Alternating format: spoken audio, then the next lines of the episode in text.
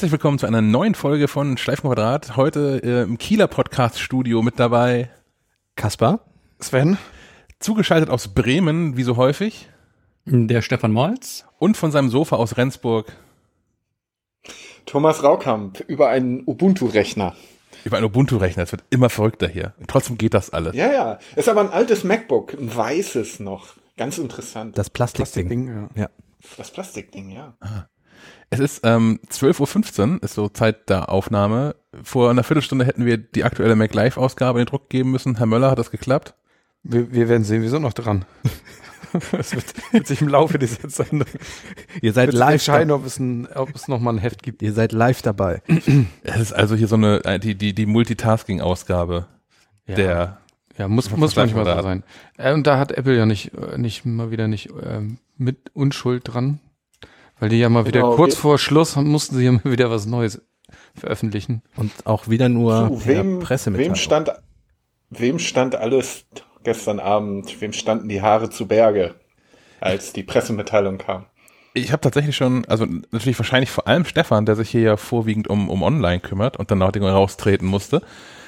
Aber ich habe auch eine, eine, eine äh, für, für meine Verhältnisse pumpige Mail nach, nach München geschickt, wo unsere Apple-Ansprechpartner sitzen. Ob das jetzt irgendwie Standard wird, dass die immer an dem Tag vor der Heftabgabe neue Sachen raushauen oder ob wir demnächst mal wieder ein bisschen Luft uns da mal haben. wieder Lest doch mal synchronisieren vor. kann. ne? Das wäre ganz gut. Nein, das hätte ich nicht vor. Na gut. Wa- Was gibt's denn Neues? Eigentlich, eigentlich herzlich wenig, oder? Die Dinge haben mehr Power. Ähm, was ich Haben wir persönlich schon erwähnt, dass es MacBooks sind? MacBook Pro, MacBook Pro, Ja, genau. MacBook Pro mit, mit Touchbar, muss man dazu sagen. Das 13 Zoll Modell ohne Touchbar dümpelt auf dem Stand 2017 rum, wenn ich das richtig verstanden habe. Ich glaube, es ist auch tatsächlich das Abstellgleis, wo sich das befindet, zusammen mit dem ähm, alten MacBook Air.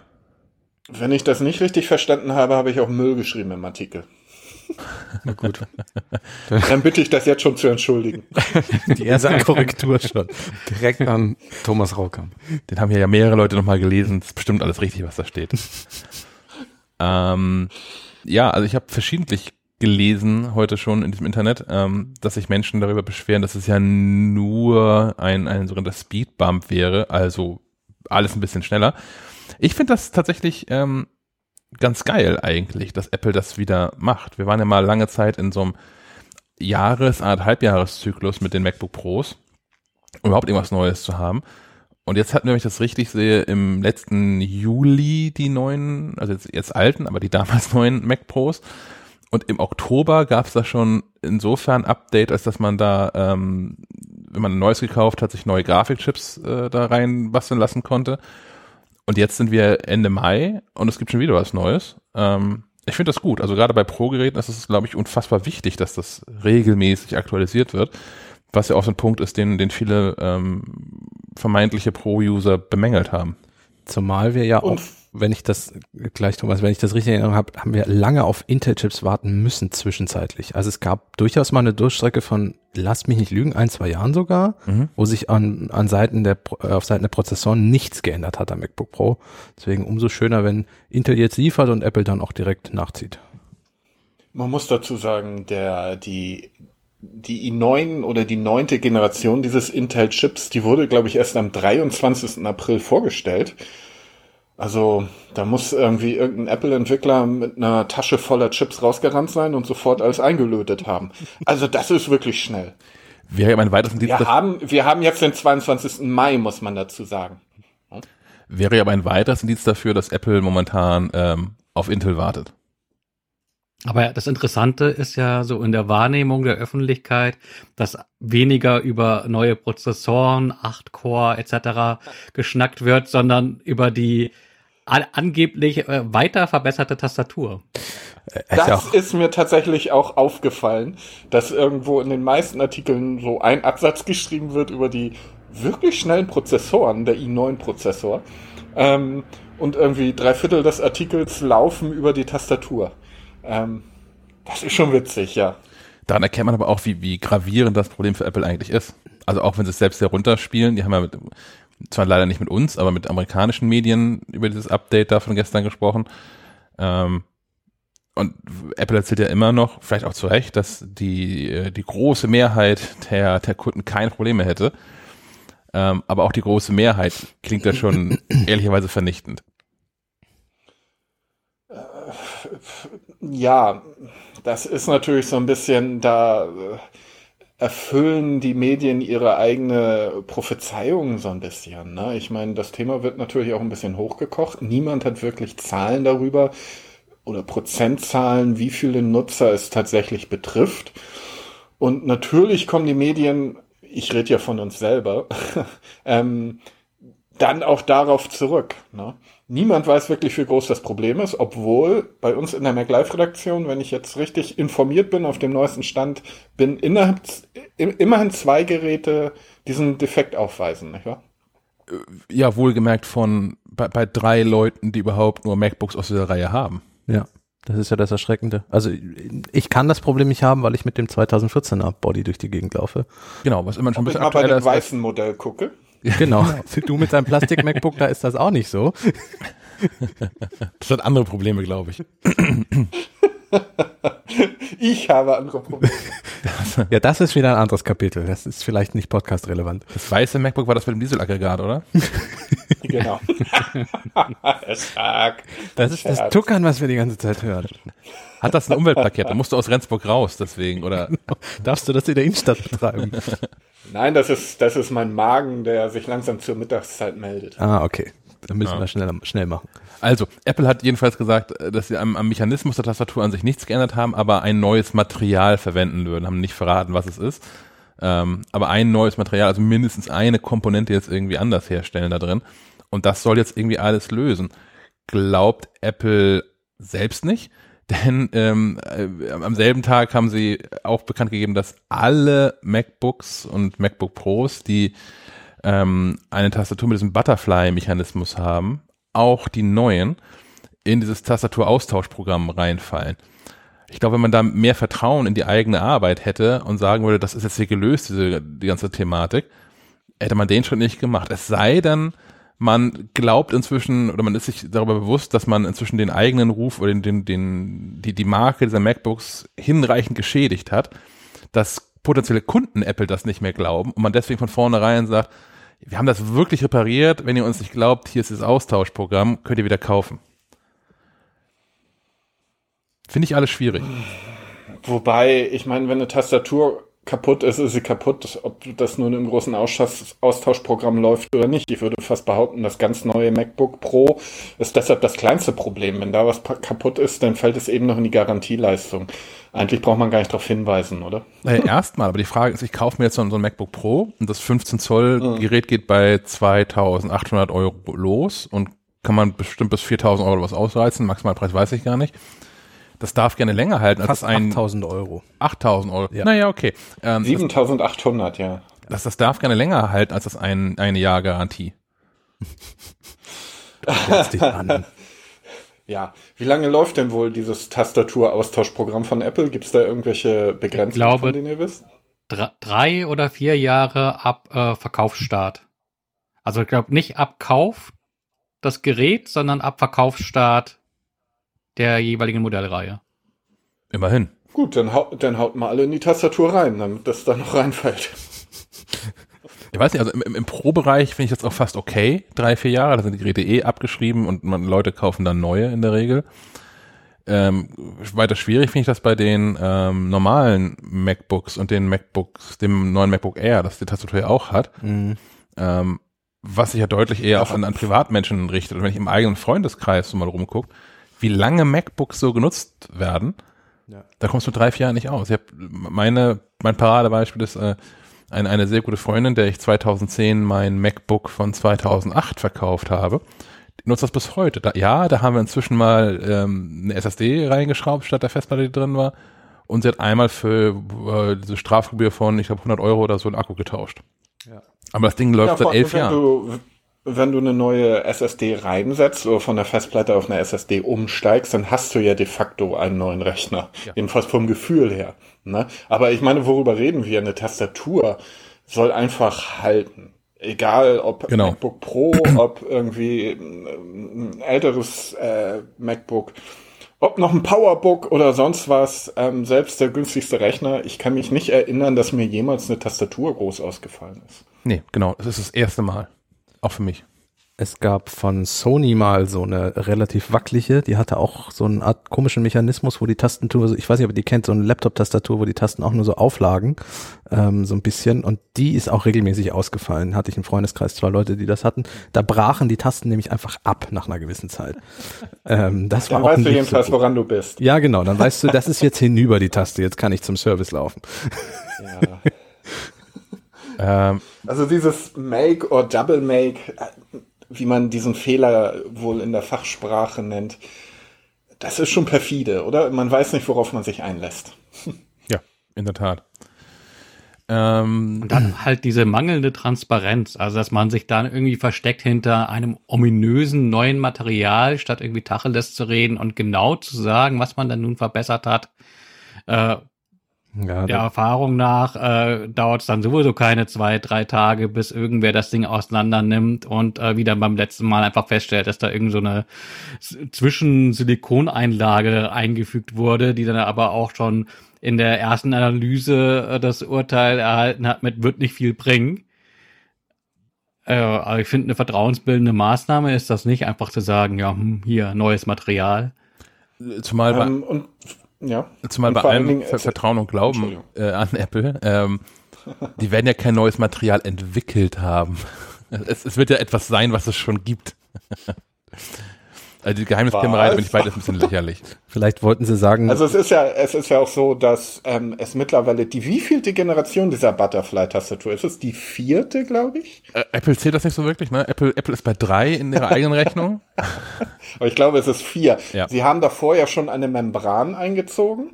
Und man muss dann noch dazu sagen, da sind wir wieder bei diesem nicht abgedateten ähm, 13 Zoll MacBook Pro. Ähm, das hat wirklich noch die 2017er Generation, also Generation 2. Ja. Na, weiter. und wird noch verkauft. Und fleißig ausgetauscht. Mm, Ich glaube auch, diese Tastatur ist ehrlicherweise einer der Gründe dafür, weswegen Apple dieses MacBook Pro äh, gestern noch rausgehauen hat und nicht zur WWDC, weil eigentlich Pro-Geräte gehören ja schon irgendwie auch zur WWDC, ähm, zur Entwicklerkonferenz. Aber zum einen ist es, glaube ich, auch so der, der ganz, ganz große Wow-Effekt tritt halt nicht ein, wenn man sagt, ja, es gibt neue Prozessoren, die haben wir hier reingeschraubt, sonst ändert sich nichts. Und ich Ich glaube, auch, möchte aber doch noch mal sagen, dass der Prozessor 33% schneller ist als sein Vorgänger. Ich finde, das ist nur fair, das auch mal zu sagen, oder? auf jeden, ja, auf, auf jeden Fall, auf jeden Fall. Aber das, das, das ist nicht Nicht für nur Menschen, Tastatur. ja, aber das ist nicht für Menschen Jubelstürme ausbrechen, wenn du denen das erzählst. Also ne, neues Design oder sowas, das, das hätte den Platz auf der Bühne gefunden. Aber Ach, wir sind ja alle so satt. ja, ja. Ähm, und der andere, der andere ist, glaube ich, auch, dass das Apple wirklich für kein Geld der Welt möchten die auf irgendeiner Bühne irgendwann in den nächsten 34 Jahren nochmal über Tastaturen reden. Aber ich glaube, es, es sieht ja schon so aus, dass man so kurz vor den, vor den Keynotes jetzt ähm, die Hardware-Updates zumindest prä ähm, präsentiert. Ähm, das scheint ja so ein neues Verfahren zu sein bei Apple. Ne? Also, das haben sie vorher so nicht gemacht. Das, damit haben sie im März vor der It's Showtime Keynote angefangen. Na, immer mal wieder, ne? dass sie, so, also, dass sie zumindest Gerüchte schon mal rausgelassen haben. Und das, das beruhigt mich auch gerade so ein bisschen, wenn wir schon zum nächsten Thema ja überkommen, zur, zur WWDC, dass sie nicht zum Mac Pro gesagt haben und auch kein Pressevertreter irgendwie was zugesteckt bekommen hat. Es scheint das Ding weiterhin zu geben. Ja, oder man schweigt auch auf der WWDC sich einfach weiter aus. Ich würde vermuten, das wird passieren.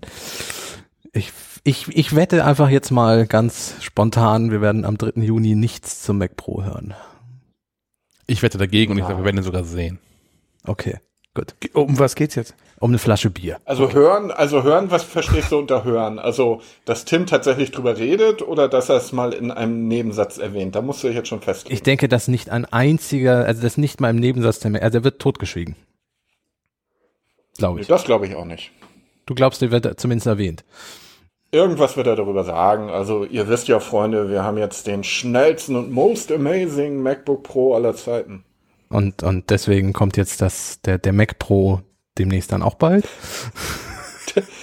oder, oder äh, 2019, wir halten noch am Plan fest, oder Ja. meinst du? Das könnte natürlich auch der Hintergrund sein, dass sie überhaupt nichts haben und deshalb nochmal ordentlich das MacBook Pro auf, auf Touren gebracht haben. Ne? Aber dann hätten sie es auf der Bühne gemacht. Ja, ähm, Herr, ähm, äh, Herr Schack, ähm, Tim hat doch schon irgendwas gesagt über den, über den Mac Pro, oder? Dass da irgendwas nicht lieferbar ist oder irgendwie. Ja, sie haben vor allem gesagt, das letzte, was ich, was ich dazu offiziell gelesen gehört habe, ist, dass er nicht 2018 kommt. Das haben sie geschafft. Ja. Haken dran. Ja, ach, ja, wir werden, werden das sehen. Ja, aber wa- was ja auf jeden Fall kommt, um also von der leidigen Hardware wegzukommen, äh, wird neue Software sein. Und das ist ja mal so ein bisschen wie, wie, wie Weihnachten für, für, für uns Apple-Anwender. Weil da gibt's was und das auch noch umsonst. Und wenn man ganz mutig ist, auch schon zum gleich ausprobieren, weil ja meist dann auch schon eine Public Beta relativ zeitnah startet. Äh, und mit, mit iOS 13, macOS 10.15, neuem WatchOS, neuen tvOS gibt's dann sicherlich einiges an, an, an, an neuem äh, auszuprobieren, zu berichten, äh, zu loben, zu schimpfen. Wäre die Frage so in die Runde. Hab, habt ihr Wünsche, unerfüllte Wünsche, die, die Apple mit einem der nächsten Software-Updates euch erfüllen könnte? Ich fange mit dem an, wo ich am wenigsten gerade zu, zu nörgeln habe und am wenigsten erwarte, das ist WatchOS. Also ja, ich weiß, Entwickler nörgeln ein bisschen rum, dass sie da gerne mehr, ähm, mehr Möglichkeiten hätten. Aber ich finde WatchOS 5 finde ich total gut. Dann, also meines Erachtens müssen, für mich müssen sie ja nichts dran machen. Ich bin mit der Uhr wirklich zufrieden. Also sowohl hardwaremäßig als auch äh, softwareseitig. Richtig, da bestimmt besteht am wenigsten Bedarf. Ich würde mir ein noch schlankeres Design wünschen, aber das ist Geschmackssache. Das kriegen die softwareseitig aber nicht hin. Nee, deswegen. Also weil, weil, weil weil Shaki gerade sagte, dass er hardwareseitig auch zufrieden ist. So. Das Diät-Update. Das Diät-Update, genau. Ihre Uhr wird automatisch 30 Schlank schlanker. per App. Genau. Kaufe ich. Sie Zweimal. müssen nur auf diesen Link klicken. ähm, zur Spam des Monats kommen wir gleich noch. ähm, ich kann sie ja schon mal rausholen. Äh, ja, ich WatchOS geht's mir ähnlich. Also ich- das, was, also die Walkie-Talkie-Funktion haben wir nie wieder benutzt, nachdem wir sie einmal ausprobiert haben. Ähm, das war also insofern, ja, nicht so relevant scheinbar. Ich weiß nicht, was jetzt an neuen Funktionen noch kommen könnte. Also, Nutzt du das, Stefan, diese Walkie-Talkie-Funktion? Äh, ich würde sie gerne benutzen, aber aus äh, Keine Freunde, Gründen, die mir vollkommen unerklärlich sind. Hey, wir können ja den nächsten Podcast mal komplett mit der Walkie-Talkie-Funktion machen. Super Idee. vielleicht nicht den kompletten Podcast, aber wir könnten eine neue Rubrik einmachen, äh, einführen. Wenn du bis dann rausfindest, wie ich Audio von der Uhr mitschneiden kann, dann Naja, wir können, wir, wir können sie nah ans Mikrofon ranhalten. das Genau. klingt nach einem, Das hört sich dann auch wirklich nach Walkie-Talkie an. ja. Ja, wenn es dann überhaupt funktioniert. Äh, ich äh, würde ja gerne mit meiner Frau zusammen Walkie-Talkie nutzen, aber aus irgendeinem Grund scheint immer irgendwer von uns beiden nicht erreichbar zu sein, obwohl definitiv das Gegenteil der Fall ist. Äh, ich habe da auch mal versucht, so ein bisschen Fehlersuche zu betreiben und in diversen Foren ähm, reingeschaut und äh, das Problem scheint es häufiger zu geben. Und eine, eine wirklich gute Lösung habe ich nicht gefunden. Von daher für mich irgendwie äh, von der Idee her ein nettes, nettes Goodie, aber für mich ohne Funktion. Schade. Ähm, sonst würde ich mir für macOS, weiß ich nicht, ob ich mir da noch so viel wünschen würde. Also quasi, das wäre nach WatchOS für mich das nächste System, wo mir jetzt wenig große Sachen einfallen, außer das, worüber wir schon mehrmals gesprochen haben, dass wir gerne mal hätten, dass der Finder vielleicht mal ein kleineres Update erhält, als das bisher der Fall war. Er ist ja eigentlich im Grunde fast unverändert seit der Erfindung von macOS. Ähm, ja, und, und manche iOS-App, dieses ganze Projekt Marzipan könnte meiner Meinung nach auch endlich mal ausrollen für äh, externe Entwickler, was ja wohl aber auch passieren wird, hat Apple ja zumindest versprochen, dass das 2019 passiert. Also wenn, wann, wann, wenn nicht jetzt auf der Entwicklerkonferenz. Also Projekt Marzipan als Hintergrund, das ist das Softwareprojekt, mit dem Apple es äh, seinen eigenen Apps und Apps von Drittanbietern ermöglichen möchte, dass man sowohl für iOS, äh, WatchOS und auch für den äh, für macOS gleichzeitig entwickeln kann mit einer programmierten App, so dass die überall laufen. Man muss nicht mehr groß irgendwie mit 15 verschiedenen Programmiersprachen und 30 Oberflächen arbeiten. Ähm, das würde Was dem Mac ich ja kritisch sehe. Du siehst das kritisch. Also ich glaube, es wäre, wären einige spannende App-Möglichkeiten dabei. Was, was siehst du denn kritisch?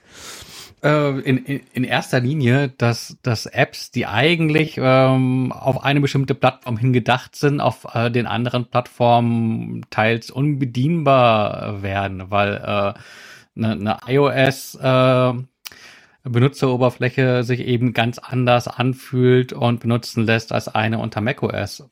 Also da gibt es schon noch immer Barrieren, wie man Geräte nutzt. Touchscreen ist da das ganz offensichtliche Mhm. äh, Thema. Und ähm, ich, ich sehe den Mehrwert für, für, für die Entwickler, die gegebenenfalls weniger Arbeit haben. Aber für mich als Endanwender sehe ich eher weniger äh, auf die jeweilige Plattform opti- optimierte Anwendungen am, am, am Horizont und weiß noch nicht so ganz genau, ob ich das äh, dann tatsächlich gut finden sollte, auch wenn ich dann vielleicht eine mehr Auswahl an Anwendungen Wollen wir darauf würde. später nochmal zu sprechen kommen, denn wir wollen, wenn ich das richtig sehe, die Google I.O. kurz anreißen. Mhm. Und so wie ich das sehe, bewegt sich gerade in die Richtung Google ja mit, mit ganz, ganz großen Schritten. Ja, Gut, wir gleich auf ich zurück.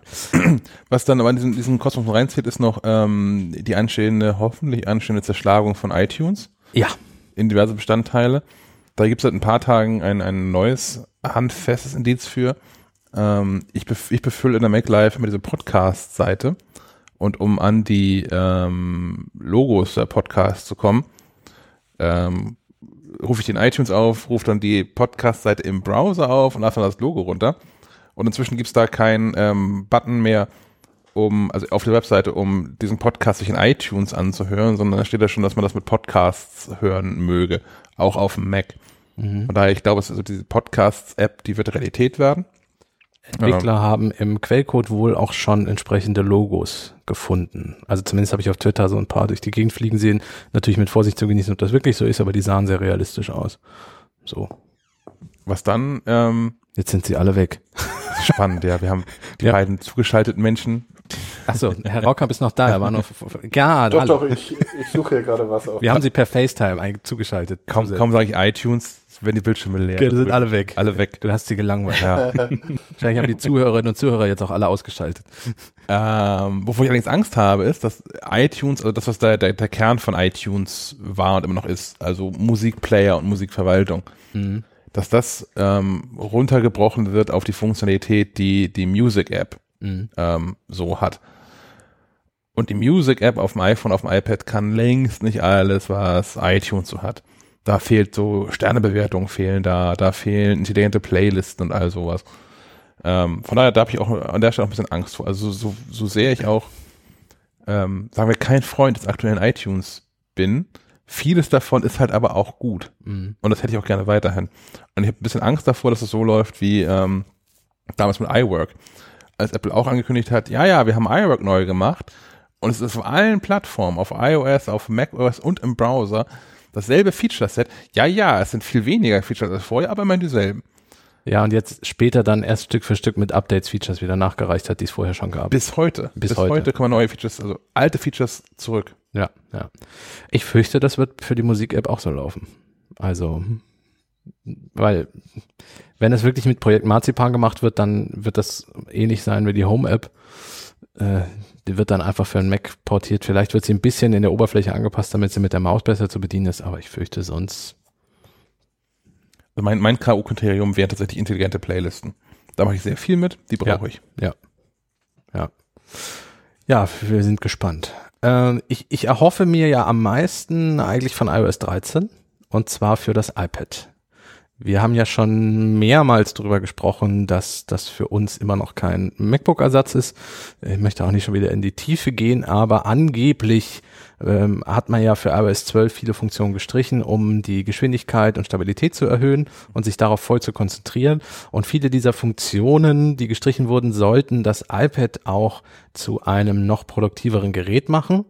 Äh, und äh, das iPad Pro wird ja auch ganz noch mehr vermarktet als früher schon als der Laptop-Ersatz. Äh, und, und irgendwie passt iOS 12 da eben noch nicht zu. Also hardware-seitig ist ja inzwischen alles da. Das ist ja ein super Pro-Gerät eigentlich, aber software-seitig noch nicht. Deswegen hoffe ich endlich darauf, dass man vielleicht mal externe Speichermedien dran gesteckt bekommt, dass man eine vollwertige äh, Dateien-App hat, nicht nur so so ein Cloud-Anbindungsding, wie das die Dateien-App im Moment ist, ähm, dass man zwischen Apps Dateien leichter tauschen kann, als immer über diese Teilenfunktion gehen zu müssen. Und also ganz viele kleine Details. Angeblich soll ja auch das iPad zum zweiten Mac-Bildschirm werden. Das würde das Problem insofern lösen, als dass dann da quasi macOS zwischenzeitlich drauf läuft. Ähm, aber das kann ja auch nicht die Lösung sein. Also ich hoffe, dass da wirklich produktiv ein bisschen sich was tut. Bin ich, bin ich ganz bei dir. Aber das ist auch das, was mir am, am meisten ne, mit dem iPad aktuell so ähm, fehlt. Ja. Unter, unter Dark Mode. Ja, der Dark Mode, den. Aber der ist, glaube ich, gesetzt. Ich denke auch. Also nachdem er, nachdem er jetzt bei macOS Einzug gehalten hat im vergangenen Jahr, es würde mich sehr wundern, wenn Apple immer noch nicht den jetzt in iOS mal integriert bekommt. Zumal äh, viele, viele Apps da ja auch in, in Vorleistung haben. Also viele Entwickler bieten den ja von sich aus schon an für die jeweiligen Ja. Apps. Und, und die iPhone 10 und 10S Modelle ja nun ein OLED-Display haben. Das heißt, er hätte ja nicht nur designtechnisch einen Mehrwert. Richtig. So. Ähm, letzte Baustelle wäre tvOS. Ja. An, an tvOS habe ich ähm, ehrlicherweise auch, ähnlich wie bei WatchOS, keine Erwartung. Da hängt vieles an den äh, Diensten, die sie angekündigt haben. Also Ja. Apple TV Plus und so. Erwartet ihr, dass da dass irgendwas gesagt wird zu TV Plus, zum Streamingdienst, ob es vielleicht sogar ein Preis in den Raum geworfen wird? Ich Oder meine- geht er das auf einer Entwicklerkonferenz völlig? Ich meine, dass sie beim Showtime-Event gesagt haben, mehr Infos gibt's im Herbst. Es kann aber auch sein, dass ich mir das einbilde. Ich, Ja, das haben sie gesagt, aber ob sie's, äh, werden sie es ganz und gar ignorieren? ich bin mir sehr sicher, dass sie was zu äh, Apple News und Apple News Plus sagen werden. Hm, Wie viele Abonnenten sie am Anfang jetzt neu dazu bekommen haben, wie viele äh, Verlage jetzt noch dazugekommen sind. Also es wird so dieses typische äh, die Zahlen in den Raum schmeißen und wie toll wir sind werden, denke ich. Aber ich glaube, alles andere, was so, ich glaube auch zu, zu, zu Filmserien, werden sie nichts sagen. Vielleicht, eh- vielleicht eher noch tatsächlich zu, zu Apple Arcade. Ähm, um auf der Bühne der Entwicklerkonferenz was zu den Entwicklern dieser Spiele zu sagen. Mhm. Ja, den Dienst könnte ich mir sogar vorstellen, dass der demnächst auch dann startet oder zumindest mit iOS 13 dann direkt losgeht. Ähm, wenn ihr gerade bei Apple TV seid, die TV-App, die gibt es ja jetzt nun schon, ne? auch in Deutschland. Und ja, die räumt so ein bisschen so ein bisschen auf, also die fasst so ein bisschen zusammen, wo man sonst sich so ein bisschen verloren fühlte zwischen den ganzen Online-TV-Angeboten mittlerweile. Die bringt, die versucht jedenfalls, das alles in einer App zusammenzufassen. Das ist ein honoriges Anliegen, was gar nicht so schlecht gelungen ist, wie ich auf den ersten Blick so fand. Ich mag's auch. Ähm, was, was mir fehlt, sind ähm, teilnehmende Dienste in Deutschland. Ja. ja. Also es ist halt, ist halt dann Ja. sinnvoll, wenn alle Streaming-Anbieter, die man in Anführungszeichen so nutzt, da auch drin wären. Also vor allem Netflix fehlt mir da drin. Ähm, aber ich finde den Ansatz total gut. Ich glaube, es ist der richtige Ansatz, den man damit ähm, gewählt hat. Es wird auch auch der richtige, der richtige, ähm, wie sagt man, Unterbau für das, was Apple davor hat mit ähm, Apple TV Plus Channels. Mhm, genau. Heißt sie nur Apple TV Channels, Apple TV Plus Channels? Äh, Ich glaube, das Plus ist wirklich dem eigenen Apple Streaming Dienst vorbehalten. So wie ich das sehe. Es, die Namen sind Ja, ja, Hölle. ja, ja. Ähm, was ein bisschen verwirrend ist, finde ich, wenn du meinetwegen Euronews oder das ZDF oder so wählst, landest du natürlich in deren Mediathek. Wenn du dann fertig bist, diese Sendung, die du da sehen wolltest, zu gucken, dann bleibst du auch in der Mediathek. Das ist zumindest gewöhnungsbedürftig. Na, man kann dann natürlich, oben links ist dann ja der Eintrag, dass du wieder zurück zu ähm, Apple TV oder zur TV-App ähm, zurückkehren kannst. Aber zumindest auf dem iPad, wo ich es probiert habe, ist es ein bisschen gewöhnungsbedürftig. Du musst auch, also ich glaube ZDF, Arte ist bisher dabei, Euronews, das sind so die drei Free-TV-Sender, sag ich mal, Mhm. die, die mir jetzt auffallen. Ähm, hinzu kommen dann halt diese, diese Pay-Dinger, inklusive Amazon, Amazon Prime, äh, Prime, ne? Jetzt Ja. breche ich mir hin ab. Amazon Prime heißt es. Netflix ist nicht dabei, richtig bemerkt, wird auch nicht dabei sein. Ich glaube, bis jetzt haben die da Verweigerungshaltung. Ich glaube, die können sie sich auch erlauben. Die sind da auch noch einfach zu tief in diesem Zoff drin, über den wir uns in der letzten Episode, glaube ich, ausgelassen haben. Äh, also wo, wo Netflix gerade Spotify vorschickt, um gegen Apple zu kämpfen. ähm, ich glaube, solange das alles nicht geklärt ist, wird Netflix noch gar nichts tun, was irgendwie Apple voranbringen könnte. Verständlicherweise. Ja, würde ich vielleicht auch nicht machen. Also, warum sollen sie es machen? Ne? Es, es wunderte mich fast, dass Amazon Prime drin ist. Dann ist da noch irgendwie in Deutschland bisher nur, ähm, das müsste ich gleich selber mal gucken. Es gibt ja so extra, ach ja, TV-Kanäle nennen sie es. Das ist sehr verwirrend. Ähm, TV-Kanäle, da ist in Deutschland bisher der mir vorher völlig unbekannte Dienst Stars Play, Stars mit Z mit drin. Kannte den schon irgendjemand vorher? Ja, von Amazon. Da gibt's den auch schon. Ja, und die Ach so, hatten ja. vorher hatten sie ihre Inhalte doch auch so in Amazon Prime und in äh, Netflix drin. Die haben doch auch haben die nicht auch irgendwelche Disney-Rechte gehabt, Star? Ich, ich habe den noch nie gesehen vorher. Also ich, Der gehört zu irgendwas, ich müsste mal gucken. Die haben auf jeden Fall, waren die Inhalte, die die, die Stars hat, ähm, waren eine Zeit lang auch in Netflix drin. Das ist alles nicht mehr so, die haben das alles da rausgezogen. Und ich glaube, dass das ungefähr zeitgleich mit dem Start ihres Channels in, äh, in, in, in Amazon Prime. mhm. Okay. Ja, aber ich, ich, der, verwirrend ist, glaube ich, ein wichtiger Stichpunkt, der mir auch aufgefallen ist. Ähm, ich, ich, schön finde ich die Idee, alles jetzt in einer App zu haben. Wie Thomas sagt, finde ich es komisch, dass man dann in die Apps reinspricht. Ich hatte mir sogar ge gewünscht eigentlich, dass du das abspielst und das direkt in der App passiert oder dass sich dann gar nicht irgendwas im Hintergrund öffnet. Genau. Dass ich zum Beispiel diese in manchen Punkten schreckliche ZDF-Mediathek-App gar nicht mehr angucken muss, sondern das einfach über die App gucken kann. Ähm, und auch diese ganze Channel-Geschichte. Und dann wird da ja jetzt noch Apples Abo-Dienst mit äh, eingebaut in, in Zukunft im Herbst. Und das ist, ich glaube, so richtig Plus- plus- übersichtlich ist es nicht. Plus den Reitern oben, da ist dann für Kinder noch ein extra Reiter. Ja. Und in den USA ist wohl für Sportfernsehen auch nochmal ein extra Reiter. Also, du hast die einzelnen Sendungen, die, deine Empfehlungen, du hast die Kanäle, du hast ähm, das, was man jetzt als Fernsehprogramme ähm, bezeichnet, also ZDF, Arte, Euronews, plus so ein paar Dinger, die mir so nicht sofort bekannt war. TV Now ist übrigens auch dabei. So, die du aber nur erreichst, wenn du die App installierst. Das heißt, wenn du sie erstmals anwählst, landest du im App Store. Da wunderst du dich schon. Äh, plus, wie gesagt, diese Apple-Kanäle, die Apple so bezeichnet, wo bisher Stars drin ist, wo denn wohl noch weitere Kanäle, wenn es nach Apple geht, dazukommen.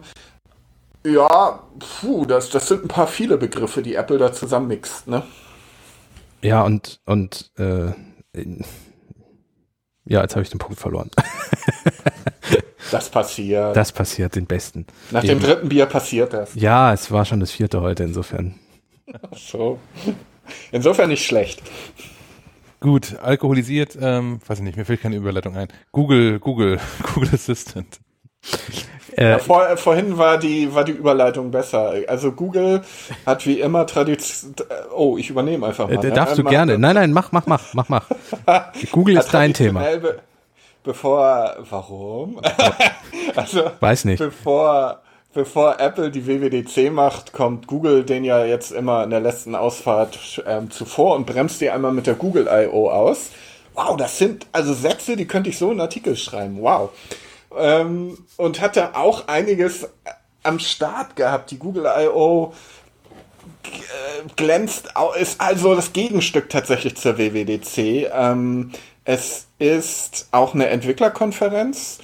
Uh, Es sind also über, es geht also über mehrere Tage, ähnlich wie die WWDC, und es sind mehrere ähm, ja, Workshops, die angeboten werden. Die lassen sich alle im YouTube-Kanal von Google jetzt nochmal gucken.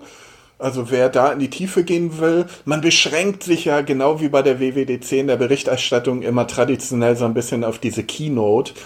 Äh, damit ähm, schlägt man sich da ein bisschen unter Wert, weil es geht bei diesen Entwicklerkonferenzen tatsächlich um Entwicklung und um Entwickler. Insofern, ja, die Keynote sticht ein bisschen raus, wie bei Apple, aber mh, mm, es tut sich also sehr, sehr viel mehr. Also auf YouTube oder äh, auf der Webseite von Google I.O. oder auch in der App von Google I.O.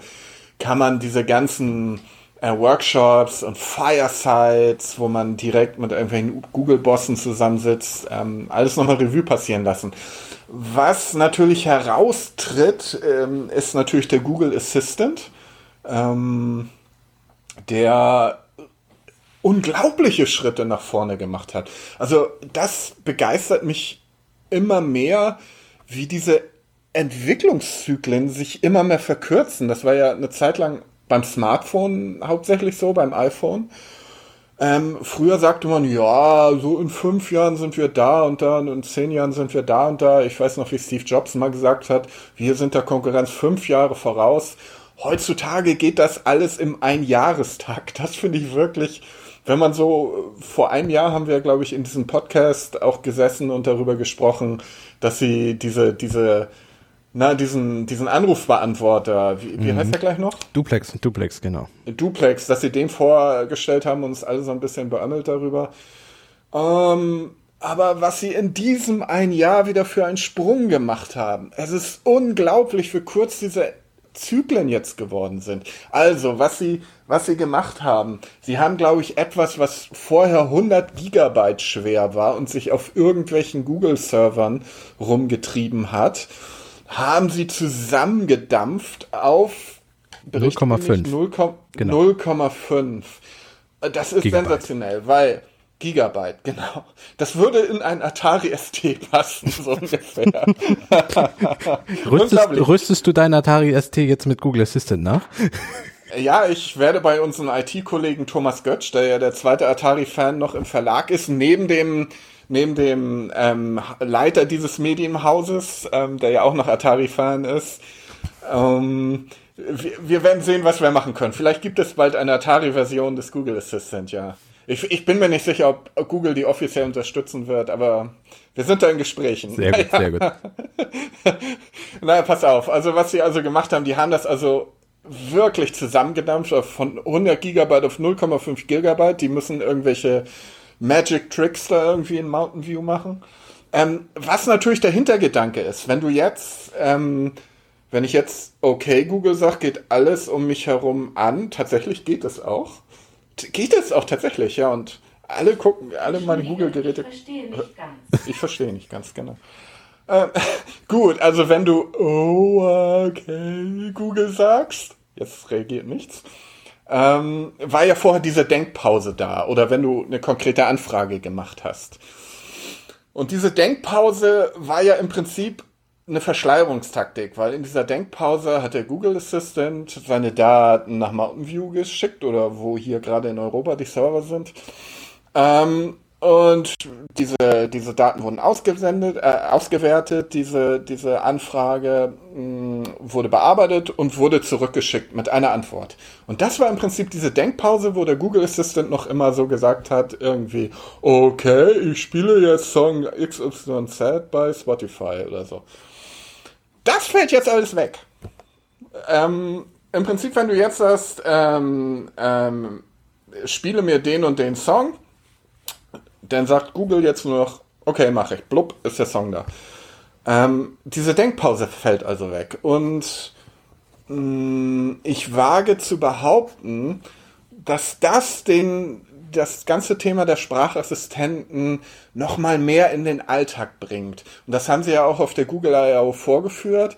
Es ist wie ein wirkliches Gespräch mit deinem Smartphone. Und das klare auf der I.O. formulierte Ziel von Google ist es, dass du dein Smartphone irgendwo oder welches Gerät du auch immer nutzt, nicht mehr anfassen musst, sondern dass man tatsächlich jetzt so weit ist, dass du mit deinem Smartphone quatschen kannst ähm, es sind, es, es sind keine Zwischenschritte mehr notwendig. Du musst nicht dauernd mh, hm, den Aufruf starten.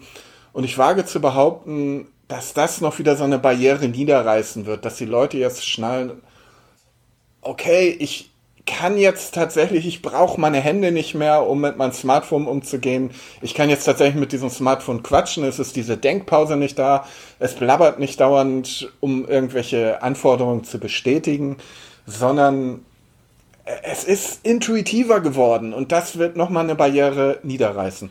Äh, Seid ihr alle noch da? Ja, wer, wer, wer sich das einmal angucken möchte, wer bisher jetzt noch überhaupt nichts von mitbekommen hat, wir packen in die Shownotes einen YouTube-Link. Äh, da hat ein YouTuber die, die ganze Präsentation rund um den Google Assistant eingekürzt und nur noch die Teile drin gelassen, in dem der Google Assistant auch mal vorgeführt wird. Ähm, da sieht man mal, was Thomas gerade mit Geschwindigkeit meinte und, und wie schnell das geworden ist. Und was, was ich halt mit als, glaube ich, einen der herausragendsten Punkte neben der Geschwindigkeit finde, Thomas hat es gerade schon angerissen, ist, dass du diese Aktivierungsphrase nicht mehr brauchst. Also ähm, du musst nicht mehr Alexa, Siri oder Google irgendwas sagen, sondern ähm, wenn zum Beispiel eine Nachricht einkommt, an dem, reinkommt ins Smartphone, also ankommt, eine SMS, dann kannst du direkt Antworten sagen, weil der Google Assistant weiß, jetzt gerade ist eine Nachricht angekommen, wenn du jetzt zu mir Antworten sagst, dann wird das mich betreffen, ich muss jetzt auf diese SMS antworten. So, und, und das ist schon mal ein ganz großer Punkt. Und äh, äh der ist auch ähm, intelligenter geworden, weil in, diesem in diesem Video sieht man, wie die Dame, die das vorführt, eine E-Mail beantwortet. Und sie fängt diesen E-Mail-Text an und sagt zwischendrin einfach, Betreff, Doppelpunkt, äh, meine Reise nach Kanada. Ich weiß jetzt nicht genau, wo sie hin, in irgendeinem Nationalpark. Und obwohl das mitten in diesem E-Mail-Text passierte, hat der Google Assistant begriffen, dass Betreff, Doppelpunkt und dieser Text nichts mit der E-Mail-Text zu tun hat, sondern packt es direkt in den Betreff von der Mail. Ähm, und solche Dinge. Das sind so, das sind eigentlich Kleinigkeiten. Ähm, und es ist jetzt auch kein großer Schritt. Man kann mit dem Google Assistant auch immer noch keine tiefgreifenden philosophischen Gespräche führen. Ähm, aber es sind genau diese Kleinigkeiten, die das enorm umgänglicher machen und ich glaube natürlicher machen.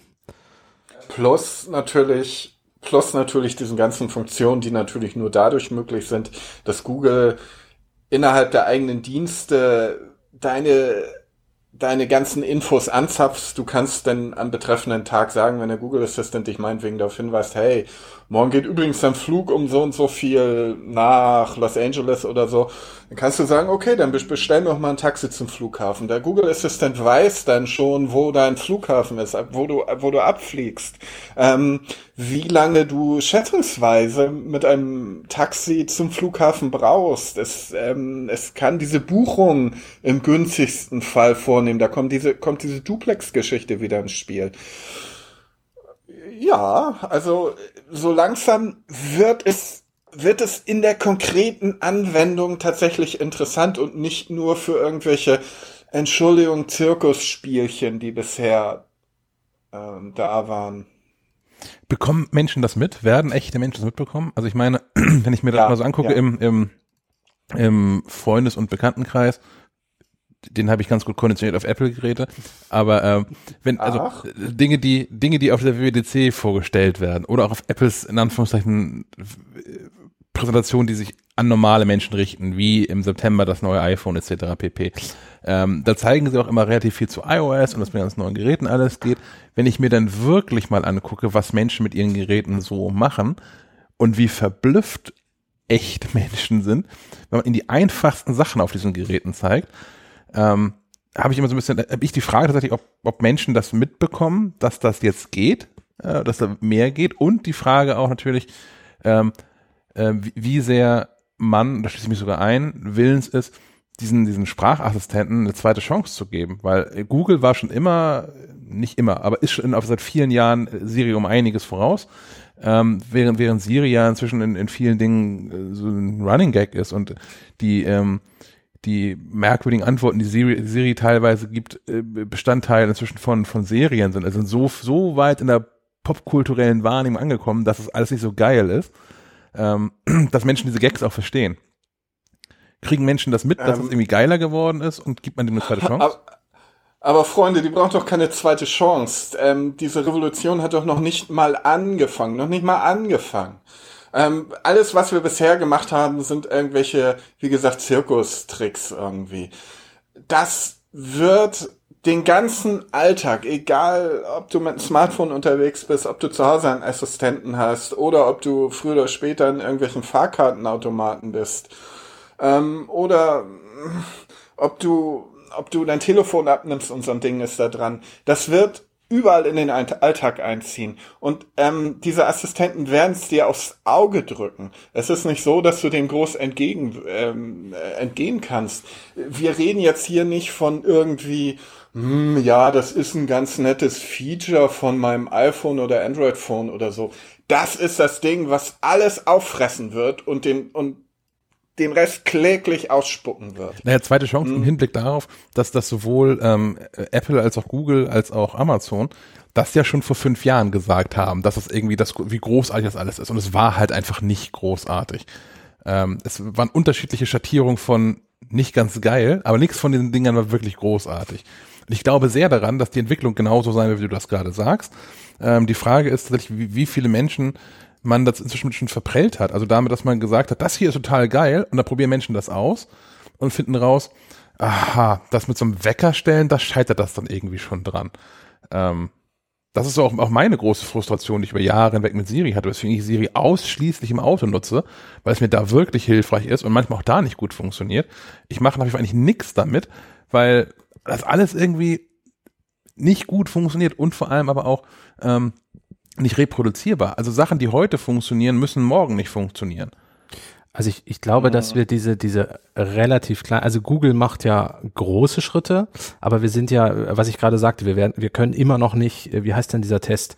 Ähm, genau, der, der, der, der geht auch mit dem Google Assistant immer noch nicht. Äh, ich glaube aber, dass wir da auf einem guten Weg hin sind. Ist die Frage, ob das jetzt in zwei Jahren passiert, in fünf Jahren oder in zehn. Äh, aber spätestens, wenn wir einen, einen sehr großen Schritt dahin gemacht haben und kurz davor sind und diese, diese Sprachassistenten, egal welche das dann sind, in, in, in alle Bereiche vordringen und vielleicht auch tatsächlich irgendwann mal grafische Bedienoberflächen zum Großteil ablösen, dann, dann hat, dann braucht auch keiner mehr eine zweite Chance geben, weil, wie Thomas sagt, ich glaube, dann ist es da. Ich glaube, jetzt so diese einzelnen kleinen Geschichten, auch dass du jetzt das, diese Aktivierungsphrasen nicht mehr so häufig brauchst und dass der Google Assistant jetzt gerade mal bei diesem einen Punkt smarter geworden ist oder so, das wird tatsächlich äh, die Tante von nebenan jetzt natürlich nicht unbedingt mitbekommen und vielleicht auch nie nutzen, aber spätestens wenn ihr Backofen nur noch mit ihr spricht, weil man ihn nicht mehr bedienen kann per Knopf, dann kommt sie nicht um den Sprachassistenten rum. Ich habe einen, einen lustigen Bug, den habe ich gestern schon vertwittert. Das hängt ähm, allgemein mit der Intelligenz von diesem System zusammen. Das ist in dem Fall war es kein Sprach äh, äh, Sprachassistentenproblem, aber ich will es auch nicht im Podcast mal erzählt haben, es passt da gerade rein, weil es halt um diesen Intelligenzaspekt geht. Ähm, und vielleicht kann das ja jemand der Hörer auch äh, bei sich nochmal nachstellen. Ich, ähm, in, in der Mangelung eines besseren Tools nutze ich die Erinnerung-App von Apple, um meinen persönlichen Alltag irgendwie so zu, zu strukturieren und da meine Aufgaben drin zu haben. Auch weil ich, wir nutzen To-Do's in der Redaktion und ich möchte das nicht vermengen. Ich möchte da nicht, nicht ein Tool mit dem Business-Kram und dem privaten Kram haben. Ähm, und dieses, diese Erinnerung versteht ja so ein bisschen, was man da reinschreibt, zum Beispiel Tage und Uhrzeiten und solche Scherze. Ähm, das heißt, wenn ich mir Erinnerungen reinschreibe und da reinschreibe Donnerstag 14 Uhr, dann erinnert es mich um, am Donnerstag um 14 Uhr daran und macht das nicht als zum Text. Manchmal, das ist genau wie Siri, funktioniert das nicht. Da ist, wird dann dieses Donnerstag 14 Uhr zum Text dieser Benachrichtigung. Was ich gestern gemerkt habe, ist, dass ähm, Erinnerung auf dem Mac verlernt hat, Uhrzeiten zu interpretieren. Ich habe da auch ein Video von gemacht, das ist auch im, im, im, im Twitter ähm, äh, Stream von, von MacLife, wir verlinken das aber auch nochmal in den Show Notes, ähm, wo ich einen, einen Termin eintrage mit einer Person und der ganze Text, den ich eintippe, ist 19 Doppelpunkt 00 neues Wort zu neues Wort Eva. Ich drücke Enter und Erinnerung legt mir ein, ein To-Do, ein, ein, eine Aufgabe an in diesem Ding für 21 Uhr. Für zwei Stunden später reproduzierbar, beliebig. Ein Wahnsinn. Das, das ist kein Bug, ist ein Feature. Das ist nur dazu. Ähm, wer, wer, das auch hat, ähm, ähm, der um, kann sich gerne bei uns melden. Kaspar, um auf dich zurückzukommen ja. und da die Brücke zu dem zu schlagen, was Sebastian eben gesagt hat. Äh, das haben sie auf der Bühne auch vorgestellt, auf der I.O. Ähm, man macht eben dieses ähm, ähm, Hallo Tante Martha, Komma, wie geht es dir? Fragezeichen nicht mehr. Ja. Ähm, die künstliche Intelligenz, das maschinelle Lernen, die artifizielle Intelligenz hinter dieser ganzen Google-Geschichte erkennt das, erkennt, ob du eine Frage stellst, wann ein Satz zu Ende ist und so weiter. Na? Ne? Das ist ein ganz wichtiger Punkt, glaube ich, auch um. Das ist ein ganz wichtiger Punkt. Und um den Gedanken von eben nochmal zu Ende zu führen, ich glaube, die Wahrnehmung, die sich wirklich verändert, ist auch bei den Firmen. Denn ich glaube, als Amazon Alexa gestartet hat, hm, da war das Hauptaugenmerk darauf, dass du mit der Stimme bestellen konntest. Und das hat ja überhaupt nicht geklappt. Statt Klopapier kam Zahnseide an. ich glaube, es hat einfach keiner genutzt. Und das ist richtig, hm, dass, äh, dass die Leute es nicht wollten. Ähm, und Untersuchungen zeigen ja auch, dass sie auch ihr Bankkonto damit nicht abfragen oder sonst was. Ähm, insofern glaube ich, muss oder ist in den letzten Monaten und Jahren vielleicht auch noch eine Veränderung der Wahrnehmung bei den Firmen, bei den Anbietern selber eingetreten. Ich glaube, Amazon hat auch nicht mehr das Hauptaugenmerk darauf und Google hatte es, glaube ich, auch nie. Google will tatsächlich diesen Assistant in den Alltag bringen und vom reinen Feature zum dominierenden ähm, zur dominierenden Computerschnittstelle machen. Ähnlich wie früher, oh, guck mal, ich kann mein, mein, mein Telefon jetzt auch mitnehmen. Das war so ein Feature, ne? Bis hin zu, man weiß gar nicht mehr, was ein Telefon mit einem, mit einer, mit einem Kabel ist, ne? Also ich, ähm, ich habe noch so bei diesem ganzen Ding noch einen zweiten Punkt aufgeschrieben, das passt ein bisschen in diese Sprachassistenten-Geschichte, äh, ist aber eher Google Duplex. Äh, und zwar arbeitet Google auch, und das haben sie inzwischen bekannt gegeben, auch an einer Art Star Trek Universalübersetzer. Ähm, wer jetzt nicht so... Ein Bubblefish. Genau, so ein Bubblefish. Wer nicht so tief integriert ist in, in Star Trek wie ich, ähm, das ist so, dass das, äh, das ist natürlich von den Autoren erfunden worden, um nicht sich Sprachen erfinden zu müssen und nur noch Untertitel einzublenden. Warum reden die denn alle Englisch da in, in Star Trek, die Außerirdischen? Ähm, haben die äh, Autoren einen Universalübersetzer erfunden, der äh, jedem Star Trek äh, Offizier in seinem Kommunikator angebracht ist, der übersetzt automatisch in der Stimme der Person, die spricht, äh, Dinge.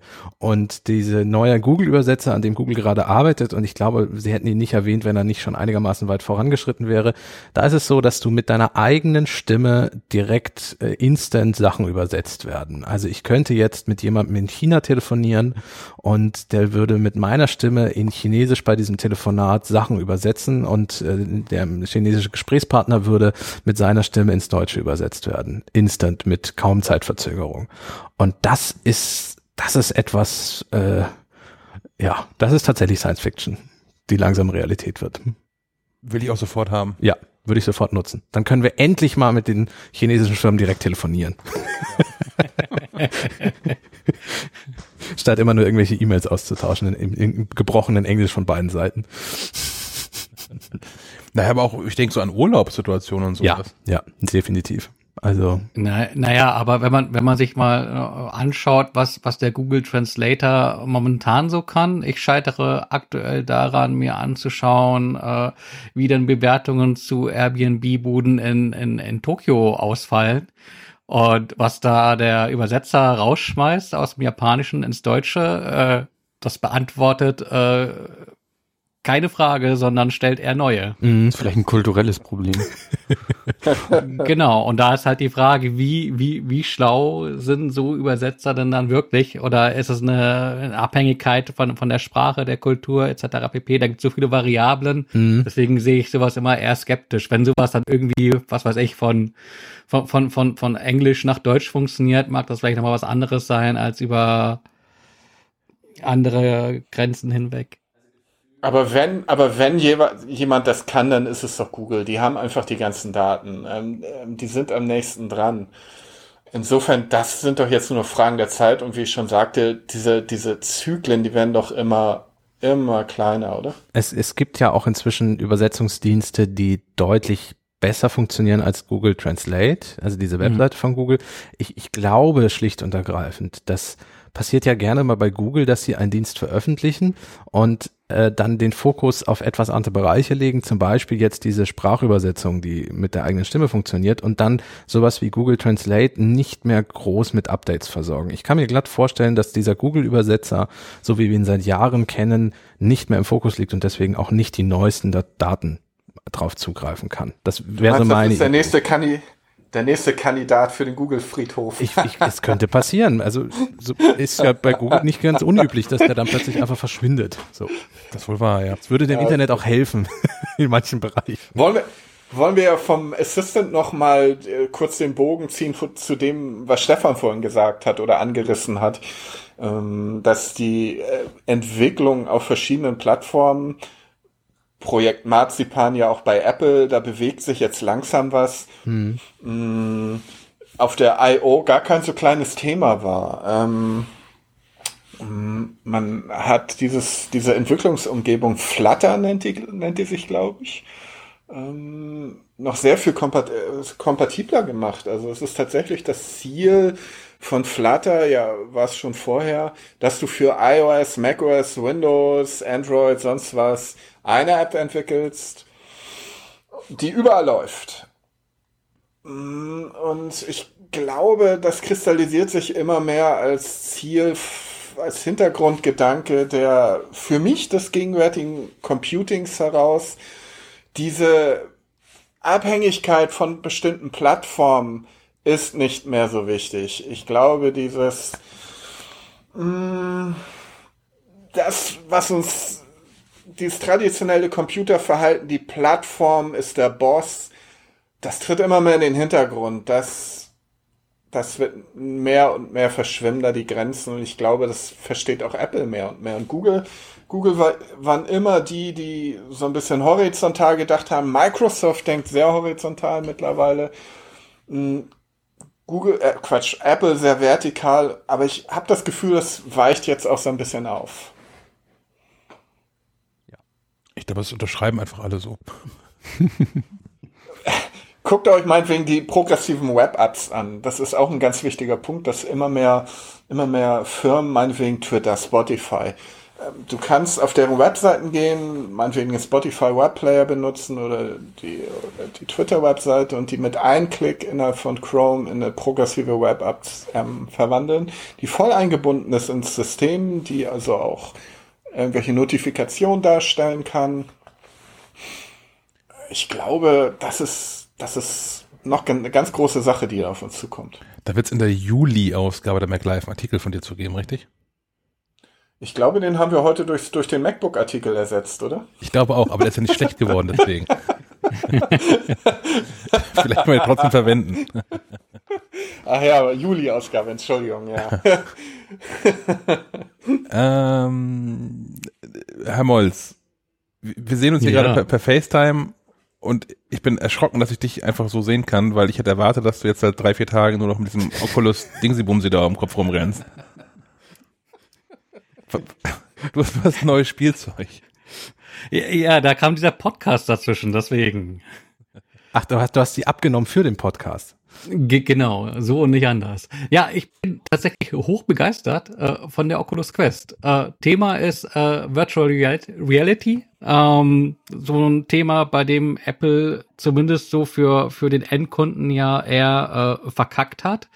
Äh, ich erinnere mich dunkelst zurück an, an die WWDC 2017 war das, glaube ich äh, an der Apple sagte so, ja, man, man wolle ja eigentlich auch äh, die, die virtuelle Realität von nun an äh, erobern und ähm, ja, zeigte dann auch gleich, dass man auch eGPUs, also externe Grafikkartenlösungen unterstützen wird, um die benötigte Rechenleistung zur Verfügung zu stellen, äh, dass man auch an Software arbeitet, unter anderem mit großen Partnern wie äh, Steam.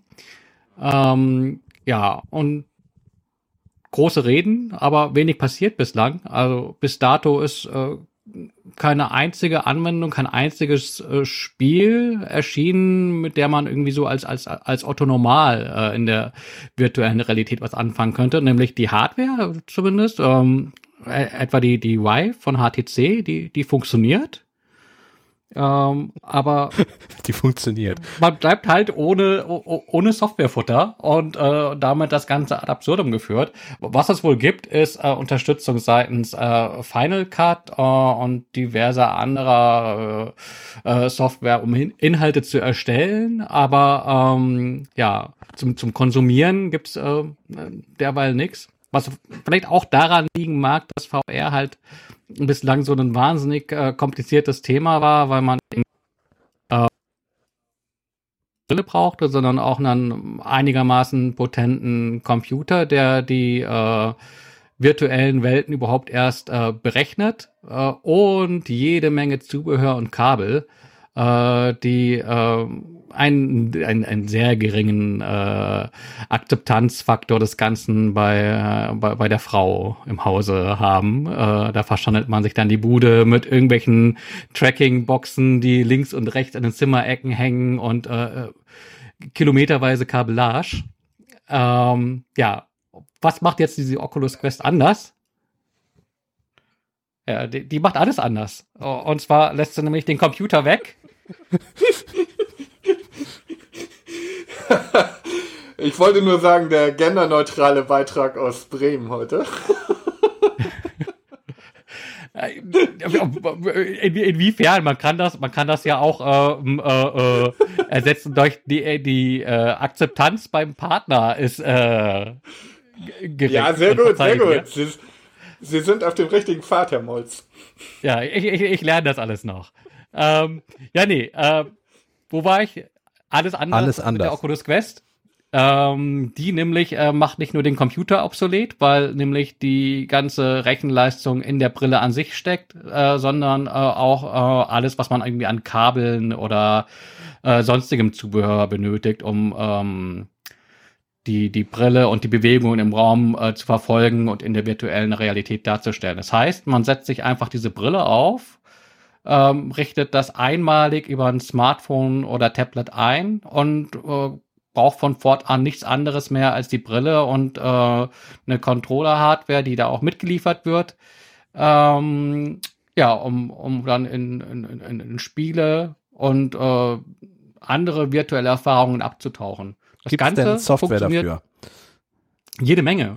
Und zwar ähm, zum Start weg ein bisschen mehr als 50 verschiedene Titel. Äh, ich habe vor allem jetzt in die Sachen reingespielt, die ich auch schon von von PlayStation, VR und ähm, der HTC Vive unter Windows, äh, man verzeihe mir, äh, kennengelernt habe und da auch so ein bisschen vergleichen konnte. Da fällt dann auch auf, klar, äh, das alles sieht nicht ganz so effektvoll äh, und auf Hochglanz poliert äh, aus wie auf, auf, auf äh, potenterer Hardware. Im Inneren der äh, Oculus Quest steckt nämlich, äh, wenn man es runterbricht, eigentlich das, was irgendwie Smartphones im Jahr 2017 angetrieben hat.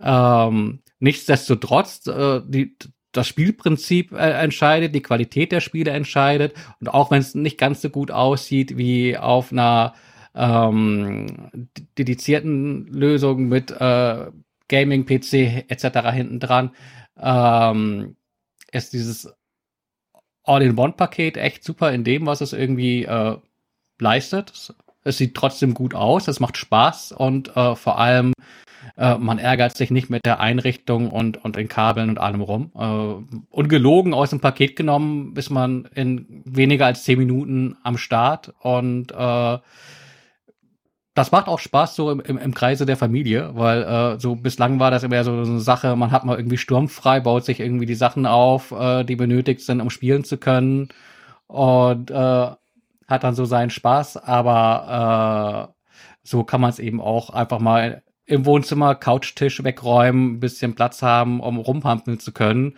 Und dann beispielsweise in Spielen wie Beat Saber, das Gibt's so ein bisschen dann, wie Guitar Hero. Ich, ich hoffe, es gibt dann zu dem Test auch ein Video von dir dann. ich ich das auch sehr lustig vor. Ich hoffe nicht. Ja, warum nicht? Da muss ich mir was anziehen. Ach so, okay. Ja, das machst du ja auch, wenn ich, du von Bremen hierher fährst. Also ich wollte dich hier im Podcast schon darauf hinweisen. Ähm, man muss dazu sagen, Stefan ist per FaceTime zu sehen und ich wollte ihn schon bitten, sich doch was anzuziehen, aber da waren wir schon auf Sendung. ja, äh, äh, also äh, was kostet für, für meine Verhältnisse. Eigentlich? Genau, bin ich, bin ich begeistert, auch ob des Preispunktes, weil das Ganze kostet in der äh, kleinsten Version 450 Euro, sprich kleinste Version 64 Gigabyte Speicher, uh. die auch vollkommen ausreichend sind. Aber äh, gut, 450 Euro ist eine Menge Holz, aber ähm, man benötigt eben auch keine zusätzliche Hardware mehr. Also äh, man muss äh, kein Geld mehr für einen teuren PC oder eine neue Grafikkarte oder was auch immer ausgeben, sondern zahlt einmal eben ähm, besagte Moditas und ähm, ist dann sorgenfrei mit dabei. Ähm, klar, Luxusspielzeug, aber eine neue Spielekonsole, äh, wenn es das etwas bessere Modell sein darf, ist auch nicht günstiger. Äh, von daher sehe ich so eine Oculus Quest durchaus auch aus, äh, als Konkurrenz zu, zu etablierten Konsolen und hoffe einfach darauf, dass ähm, da jetzt mehr Leute drauf aufmerksam werden und Leute, die vorab vielleicht sagten, ja, ist mir zu teuer, zu kompliziert, ich brauche noch einen PC, ich muss da so viel irgendwie einrichten, verkabeln, machen und tun, äh, von, von der neuen Einfachheit äh, derart äh, begeistert sind, dass sie so ein Ding eben auch in die Wohnung stellen und ähm, infolgedessen der ganze Markt ein bisschen wächst. Ist das denn jetzt endlich der Durchbruch für VR? Weil der wird ja eigentlich schon seit fünf Jahren angekündigt. Aber passiert. Der wird viel. immer wieder mal angekündigt, ja. genau. Ich, ich würde sagen, ja. Ähm, ich habe hier den Vergleich mit der, mit der HTC Vive und, und der PlayStation VR. Und ähm, um ganz, ganz ehrlich zu sein, lagen die Dinger immer so nach, nach, nach zwei, drei Tagen anfänglicher Begeisterung ähm, dann doch irgendwie in der Ecke, staubten ein, einfach ob äh, das, das Zeit, Zeitaufwand, der nötig ist, um um das Ganze immer wieder an, an den Start zu bringen, weil man eben dann irgendwie Kabel stecken musste oder sich extra den Platz noch weiter freiräumte, weil man noch irgendwelche Sachen aufhängen, dran stecken, sonst was äh, durfte, sollte, musste. Ähm, und das ist das erste Mal, äh, dass man sagen kann, okay, ich habe jetzt Lust auf eine auf eine Runde virtuelle Realität und du bist dann auch schon eine Minute später startklar. Wie lang ist eigentlich die äh, Akkulaufzeit, wenn das keine Kabel mehr hat? Äh, zwischen zwei und drei Stunden. Ähm, das, das passt eigentlich ganz gut, weil danach äh, hast du eh keine Lust. Das mehr. ist ein ungelöstes Problem. Äh, nee, nee. danach bist du dann doch auch irgendwie so verschwitzt mitunter unter dieser Brille und äh, bist dann, dann ganz froh, doch nochmal irgendwie Tageslicht zu sehen. Wie ist es ähm. denn mit, mit VR-Krankheit? Warst du da jemals für anfällig und, und ist das, ist das auch bei der, bei der Oculus Quest noch immer so? Ich glaube, das kommt immer ganz, das kommt immer ganz auf, auf, auf das Spiel an. Ähm, wie man, wie das Spiel an sich aufgebaut ist, welche Bewegungen ähm, abgefragt und dargestellt werden. Deswegen, äh, ich glaube, das kommt immer auf den Fall an. Ich selbst habe da keine Probleme mit gehabt. Oh, jetzt probiert Thomas Sticker aus. Lass dich nicht von ihm irritieren. ähm, ja. Genau. Ähm, nee, also ich hatte damit keine Probleme, aber ich bin mir ganz sicher, dass es auch mit der Oculus Quest Leute geben wird, die sagen, ja, nee, mm, mm, da ist mir irgendwie ein bisschen schlecht bei. Das kann man sich aber auch wegtrainieren. Okay. Von daher wäre das für mich kein Grund mit dem Potenzial, dass es einem schlecht werden könnte, gänzlich zu sagen, nee, ich lasse das sein. Ich würde es einfach ausprobieren.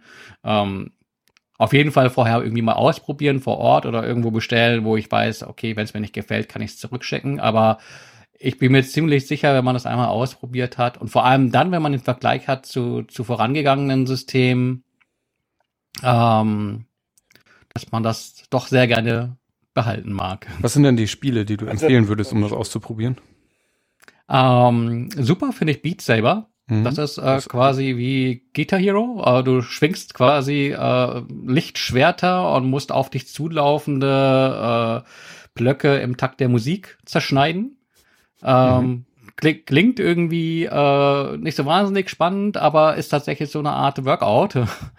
äh, macht Spaß. Äh, was noch toll war, ähm, ist Moss. Das ist so eine Art äh, interaktives Märchenbuch äh, bei dem man äh, eine kleine Maus durch, einen, durch eine kleine süße Geschicht Geschichte führt äh, und dabei, dass die Besonderheit nicht nur die Maus steuert, sondern auch äh, quasi gottgleich in, in die Levelstrukturen mit, mit den Händen reingreift und äh, manipulieren kann, um der Maus so den Weg zu, zu ebnen. Ähm, und äh, was fand ich noch gut? Super Hot äh, ist Mhm. prima. Das ist ein Das Shooter, der ne? Genau, da spielst du in Zeit. Du bist so ein bisschen wie wie Bullet Time aus Matrix zum Selbstspielen. Mhm. Ähm, bisschen kurz äh, dafür, dass es irgendwie rund 30 Euro kostet. Äh, ich glaube, so in zwei, drei Stunden ist man da auch durch. So ein bisschen mehr als eine Akkuladung. ähm, Wir rechnen jetzt in Akkuladung. auch gut. Äh, Robo Recall ist auch gut. Das ist auch so eine virtuelle Schießbude. Ähm, so, so ein bisschen wie, wie Moorhuhn 3.0. Also cooler, weil Roboter und äh, im dreidimensionalen Raum und äh, überhaupt und sowieso. Ähm, und sonst gibt's äh, boah, es gibt noch so wahnsinnig viele andere Spiele und, und Erfahrungen. Ähm, das alles zusammen. Das Tanzspiel war auch gut. Ich glaube, das hieß Dance Central. Äh, da tanzt Davon man quasi. dann wirklich gerne das YouTube. Perfekt, da haben wir es. Ja, ja, Fra Frau und Kind haben sich schon königlich amüsiert. Ja, siehst du, Äh, da wollen wir das auch. äh, ich glaub, Gleiches Recht für alle. Ja, ja man, man tanzt quasi gegen sein eigenes Spiegelbild an. Also man kriegt was vorgetanzt und äh, muss das nachtanzen. Okay. Ähm, ja, das ist, ja. wir freuen uns drauf. Also das wird dann den Artikel ergänzen, nehme ich mal stark an, ne, auf maclife.de. äh, ich Also da bin ich ja, hoffe nicht, wie gesagt. also da bin ich ja immer so ähnlich davor wie äh, Sebastian bei den Sprachassistenten. Ich glaube ja nicht so richtig daran, ne? Weil irgendwie kann ich mir nicht vorstellen. Also Steve Jobs hat mal angesprochen darauf, als damals, damals der iPod noch das Haupt, eines der Hauptgeräte von Apple war, als dann die Videofunktion dazu kam, ob es denn äh, oder ob es eine Videofunktion geben würde, da hat er ganz schlau gesagt, es gibt keinen Kopfhörer für die Augen. Ähm, und das finde ich schlau und so sehe ich das eigentlich nach wie vor. Ich, ich, ich finde diese VR-Anwendung doch eher so im medizinischen Bereich und so weiter. Im privaten Bereich, da kann ich mir überhaupt nicht vorstellen, so ein Ding aufzusetzen. Ist es denn im Aber- Augmented Reality? Es ist ja Bereich auch eher ein? Unterhaltungsmedium äh, in dem Sinne. Also äh, für, für Anwendungen, ich glaube, das ist auch der Punkt, warum Apple das Ganze vielleicht verkackt hat oder ganz wissentlich die Prioritäten anders setzte äh, auf äh, in Richtung Augmented Reality ist, dass du da einen äh, höheren äh, Nutzwert draus hast. Äh, Virtual Reality ist für mich in erster Linie äh, Unterhaltung und das zeigt auch das Softwareangebot. Also äh, ich glaube so äh, in Anführungszeichen ernst, ernsthaftige Anwendungen ähm, und damit meine ich jetzt nicht Netflix oder YouTube, das geht ohnehin. Ähm, Gibt es, glaube ich, so boah, ich müsste lügen. Äh, so konkret dran erinnern äh, kann ich mich nur an äh, Virtual Desktop. Das ist quasi, äh, du holst dir deinen Windows-Schreibtisch in die virtuelle Realität, aber hast im Prinzip einfach nur einen riesengroßen Desktop vor deiner Nase. Äh, das ist jetzt äh, vom, vom Nutzwert her, glaube ich, äh, eher unter Spielerei zu verbuchen, statt unter äh, de, dem nächsten großen Ding. Äh, von daher, wie gesagt, äh, wer mit der Erwartungshaltung rangeht, dass einem die Oculus Quest oder VR im Allgemeinen irgendwie als Arbeitsgerät oder sowas dienen kann. Nee, nee. Nein, das, ist, nein, das, ist, nein, das ist Spielzeug, aber ein, ein nettes Spielzeug und ein Spielzeug, das vieles anderes macht als ähm, als man es bisher gewohnt war. Und dadurch, dass halt eben die, die Einstieghemmnisse ganz, ganz klar äh, reduziert wurden, äh, Komplexität und Preis, ähm, denke ich, dass das durchaus mehr Leute jetzt ansprechen wird. Und ähm, Hm. ah, Durchbruch ist immer relativ. Ich glaube, es ist, es ist, bleibt eine Nische, aber die Nische wird größer werden. Ähm, Wir haben ja auch ein bisschen rumgespielt. Ähm, zwar nicht mit ähm, virtueller Realität, sondern mit der erweiterten ähm, Realität, äh, AR. Das ähm, Leser der MacLife werden das mitbekommen in der kommenden Ausgabe der MacLife, die, die wir, wie ihr vorhin schon gehört habt, heute in den Druck gegeben haben. Haben wir sie jetzt abgegeben? Ja, Haben wir sie, ja. Noch, Wie ist der äh, Stand? Im laufenden Betrieb habe ich sie noch freigegeben. Der Drucker hat also angefangen. Ihr wart live dabei. Jetzt geht's. Abgefahren. Quasi. Ähm, die erscheint dann Anfang Juni, ich glaube am 4. Juni, 6. Juni, Äh, so in dem äh, Dreh. Äh, äh, ja, An dem Donnerstag. Ähm, an dem Donnerstag. ja, wie früher die Mickey Maus. Am An dem 6. ersten- Juni. Am 6. ersten Juni, Donnerstag Am im 6. Monat. Juni findet ihr sie. Siehste. Ähm, Kiosk im Briefkasten. die, die wird äh, Der 6. ist auch ein Freitag, oder? nee, ist ein Donnerstag. Donnerstag. Und bei Readly. Okay. Und bei Readly natürlich. Ich bin ja. raus. Klar. Ähm, wird, wird Augmented Reality Inhalte äh, beinhalten. Also wir haben da an, an, mehreren Seiten im Heft gibt so ein ähm, äh, kleines Logo, was da oben platziert ist und man kann dann mit einer App, komme ich gleich zu, diese Seite ähm, quasi scannen und sieht dann in seinem iPhone ähm, zusätzliche Inhalte. Das sind, werden hier und da mal 3D-Modelle von Geräten sein, das werden mal Fotos sein, das werden mal Videos sein. Und ähm, das haben wir uns nicht selbst alles hier zusammengeschustert, sondern wir haben es zusammengetan mit einer Firma aus Hamburg, die heißt ähm, Augmelity, als so ein, äh, eine Zusammenführung von Augmented und Reality. Ähm, und ich habe mich zusammengesetzt mit, mit Jasmin, Jasmin Wollesen, ähm, das ist die Geschäftsführerin da, und habe mit der darüber gesprochen, ähm, was wir eigentlich machen in der MacLife, was man noch machen könnte, was mit deren App ähm, Privatpersonen eigentlich machen könnten in diesem ganzen Bereich AR. Und ähm, das Interview hört ihr jetzt.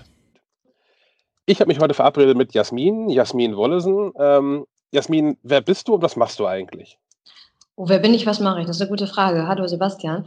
Ähm, ich mache relativ viele Sachen im Startup-Bereich schon seit mehreren äh, Jahren und beschäftige mich ganz viel mit modernen Kommunikationssoftware ähm, und Kommunikationstools und Produkten. Ähm, wir haben da mehrere Sachen entwickelt. Ich bin Autorin auch noch, Self-Publisherin in dem Bereich viel unterwegs, interessiere mich deswegen auch sehr für Zeitschriften und Verlage. Und so sind wir uns ja auch irgendwie über drei Ecken über den Weg gelaufen. Genau, weil ähm, du hast mit deiner Firma Augmelity ein Produkt am Start, was ähm, besonders für, für Verlage, sowohl Buchverlage, aber auch ähm, Magazinverlage, wie wir es sind, interessant ähm, ist. Ähm, der Name lässt es schon ein bisschen vermuten, dass es Richtung Augmented Reality geht. Wollen wir einmal noch mal kurz umreißen, was das eigentlich ist, für die Menschen, die es noch nicht gehört haben vielleicht? Ja, gerne. Also Augmented Reality ist ja die Verbindung zwischen realer und virtueller Welt. Viele kennen vielleicht dieses Spiel noch, das vor ein paar Jahren rauskam, Pokémon Go, dass man ähm, kleine Figürchen im Pokémon-Reich fangen konnte in der realen Umgebung. Aber Augmented Reality kann auch noch viel mehr. Also es kann Objekte verknüpfen mit Videos, mit Audios und das auf eine recht einfache Art und Weise und ersetzt hoffentlich irgendwann auch den QR-Code, weil einfach viel mehr möglich ist tatsächlich, also dieser QR-Code muss auch dringend weg. Wir haben den ja auch nach wie vor verschiedentlich im, im Heft äh, drin. Aber einmal so um aus dem Nähkästchen zu plaudern, so eine gut gelesene Ausgabe MacLife hat so Print und Digital knappe 60.000 Leser. Und so ein häufig gescannter QR-Code kommt dann schon so auf 250, 300 Aufrufe. Das ist echt besch beschämend. Von daher, wir brauchen dringend was Neues. Und das macht ihr jetzt, richtig? Genau, es ist halt auch dadurch, dass wir im Literatur- und Entertainment-Bereich auch unterwegs sind mit Applikationen, beschäftigen wir uns auch viel mit, mit Sachen, die halt gehen und die funktionieren und die es so gibt. Und da lief uns auch irgendwann Augmented Reality über den Weg. Und da haben wir einfach geschaut, äh, wie geht das, wie kann man das anwenden, auch für verschiedene Bereiche. Was sind da die Preise? Und das war alles noch recht holprig. Also sowohl die Agenturen, die das angeboten haben, haben hohe Preise aufgerufen, als auch die Bedienbarkeit war nicht besonders freundlich, äh, benutzerfreundlich. Und ähm, da haben wir uns halt überlegt, wie können wir das anders gestalten? Wie können wir das so gestalten, dass das auch äh, Unternehmen selber nutzen können oder auch Privatleute selber nutzen können und das so einfach wie möglich. Und haben dann angefangen, selber was zu bauen. Und ähm, ja, das macht sehr viel Spaß. Also man kann halt einfach Objekte fotografieren, die Fotos hochladen und die dann halt entweder mit einem Inhalt, sprich ein Video, einer Audiodatei, einem Link zu einem Shop oder auch einem 3D-Modell verknüpfen oder aber auch mit mehreren Inhalten. Und das wird dann halt richtig interessant, wenn man ein Objekt fotografiert hat und äh, mehrere Inhalte darauf hat und die auch tauschen kann, so oft man möchte. Das ist auch das, was ähm, die Leser der ähm, zum Zeitpunkt des Interviews noch kommenden Ausgabe der MacLife dann auch da erleben werden. Ähm, denn wir haben da so eine kleine Kooperation ähm, gestartet. Das heißt, auf diversesten ähm, Seiten im Heft wird es ein kleines entsprechendes Logo geben. Und diese Seiten kann man dann mit ähm, eurer App, die kostenfrei, kostenfrei verfügbar ist, quasi scannen. Sagt man dann scannen? Ja, schon, oder? Genau, ja. Ja. Und bekommt dann Bonusinhalte angezeigt. In unserem Fall werden das Fotos, Videos und ähm, 3D-Objekte sein, was, glaube ich, das Spannendste sogar sein könnte, für, zumindest für unsere Leser. Auf jeden Fall. Ähm, dass man sich dann äh, einzelne Geräte und sei es halt Apples neue AirPods so mal in 3D im Raum angucken kann und halt nicht nur mal die Plattenfotos ähm, sieht. Ähm, aber wahrscheinlich zielt ihr ja nicht nur auf Technikmagazine wie wir, wo sich irgendwie die, der Nutzen automatisch erschließt und wo auch ähm, die, die Leserschaft, glaube ich, sehr offen dafür ist. Ähm, wie kann das aussehen für, für Magazine, die technikfremder sind? Also zum Beispiel ähm, machen wir jetzt auch gerade was im kulinarischen Bereich. Das ist auch ganz interessant. Wenn ich jetzt zum Beispiel ähm, ein Magazin habe über äh, Food oder Drinks, da kann man dann die Rezepte verknüpfen. Man könnte direkt die Inhalte bestellen, in den Einkaufswagen legen ähm, und die geliefert bekommen. Man kann die Rezepte täglich tauschen. Man kann halt zeigen, so hinter den Kulissen, wie entsteht meinetwegen äh, ein Wein, wie wird er angebaut. Äh, und man kann einfach mit einem, mit einem gedruckten Magazin die Inhalte halt so aufwerten, dass das Medium an sich sich nicht verändert, aber es interessanter und spannender noch gestaltet werden kann. Und das ohne so großen Aufwand. Habt ihr euch mal Gedanken darüber gemacht, wie das, ähm, wie man es am besten handhabt mit ähm, digitalen Magazinen? Weil das ist, ähm, da haben wir eine in der Redaktion schon über diskutiert, denn wir haben einen, einen Großteil unserer Leser liest ähm, die MacLife inzwischen digital, entweder in unserem eigenen Kiosk oder bei, bei Readly etc. pp. Ähm, wo das Ganze ja vermutlich schwieriger zu lösen ist, wenn man dann zwei Geräte auf einmal braucht. Das um ist Augmented Reality nutzen zu können. Genau, das ist leider so. Also es geht natürlich auch schon, wenn ich jetzt an meinem Laptop lese oder an einem iPad oder sowas und mein Handy dann darauf halte, äh, wird das auch erkannt. Das ist also egal, ob das Medium jetzt ausgedruckt vor mir liegt oder ob das digital ist. Aber klar, im Moment brauche ich halt schon noch zwei Geräte. Da gibt es schon noch die Lösung, das webbasiert zu machen. Da arbeiten wir auch gerade dran, dass man dann einfach äh, über einen neuen Link dann das äh, 3D-Modell auch sieht oder auch verschiedene Inhalte sieht. Das geht schon, aber im Ah, Moment okay. noch äh, es ist noch ein bisschen schwieriger, das dann zu lösen. Geht aber auch tatsächlich für die, für die Leser von Romanen, wenn man jetzt so einen Tolino oder Kindle Reader hat, äh, da ist es auch so, dass da ähm, der Tolino zum Beispiel unterstützt gar keine Videos und Audios. Und da ist es schon auch so, dass man da sein Handy draufhalten kann und Zusatzinhalte verknüpfen kann. Und das macht es dann auch wiederum dann doch spannend für den digitalen Bereich. Ist das bei, ist das bei Romanen, die Frage kommt mir jetzt gerade zum ersten Mal, ehrlich gesagt, ähm, ist das dann nochmal komplexer? Weil wenn ich ähm, jetzt so eine Doppelseite in einer, in einer MacLive angucke, die ist halt relativ klar strukturiert. Da gibt es hier ein Bild, da ein Bild, es gibt ein paar Textkästen. Man erkennt die relativ einfach wieder. Aber wenn ich einen Roman habe, ist es ja an sich schon einfach nur weiße Seite mit viel Text. Und wenn ich das auch noch digital habe und die Leser da auch noch die, keine Ahnung, die Schriftgrößen verändern können etc., dann ist es ja noch schwerer, Seiten wieder zu erkennen. Muss man denn da so mit so speziellen Markern arbeiten oder wie, Genau. wie macht man Ja. das? Genau, also da könnte man halt mit Markern arbeiten oder halt, wenn man, klar, wenn die Schriftgröße fest ist. Also man, man hat halt immer, das Objekt wird fotografiert und dann eingescannt quasi und daraus wird ja der Code dann generiert, der dann die digitalen. Da ist dann die Größe auch erstmal, wenn ich da zwei Sätze zum Beispiel verknüpfe, erstmal egal. Und da kann ich trotzdem digitale Inhalte hinterlegen. Das ist zum Beispiel bei Fachbüchern toll. Ne? Oder auch bei Romanen macht es das natürlich auch spannend, wenn man dann noch ähm, im Hintergrund dann Video sieht oder wenn der Autor vielleicht mal eine eine Stelle vorliest oder aus dem neuen Buch was erzählt. Also auch das ist schon machbar. Fachbücher, da sagst du was. Das war tatsächlich immer mein, mein großer Schmerz. Ich habe irgendwann, keine Ahnung, vor, ich sag mal, zehn Jahren ungefähr, für eine Zeit lang aufgehört, Papierbücher zu lesen, weil ich von diesem Amazon Kindle schon sehr überzeugt war. Ähm, und bin dann von dabei wieder weggewechselt zum iPad, um da zu lesen, weil ich relativ viele Fachbücher gelesen habe. Und Fachbücher erfordern halt häufig dann irgendwie Farbe, was ähm, diese E-Reader noch nicht können. Von daher wäre das auch eine ganz coole Kombination tatsächlich, dass, man, dass ich dann fortan Fachbücher auch auf dem Kindle lesen kann, wo man einfach ein Gerät, was das Lesen optimiert ist, ständig dabei hat. Genau. Und dann die Zusatzinformationen, die paar, die ich tatsächlich mal irgendwie in Farbe oder in, in, in, Bild oder sowas brauche, dass man sich die dann auf dem, auf dem iPhone anguckt. genau, Das finde ich spannend. direkt eingeblendet. Ne? Das ist halt das, das, Ja. ist halt das Schöne daran. Und es ist halt auch so bei, bei manchen von den Anbietern, ich sage jetzt nicht bei welchem, nicht, dass ich da was Falsches erzähle, aber es ist halt auch so, dass den Autoren das von den Tantiemen abgezogen wird. Also wenn du eine gewisse Megabit-Größe überschreitest bei dem Einstellen deiner Manuskripte, wird dir halt, wenn das viel Bildmaterial zum Beispiel ist, wird dir das anteilsmäßig abgezogen. Und das macht dann deswegen keiner. Und deswegen ist es halt sinnvoll, wenn man was erweitern will, auf so eine Technologie zurückzugreifen, weil dann äh, sind deine Tantiemen die gleichen, du hast trotzdem die Zusatzinhalte. Das ist ja völliger Wahnsinn, das wusste ich gar nicht. Doch, doch. Das ist so.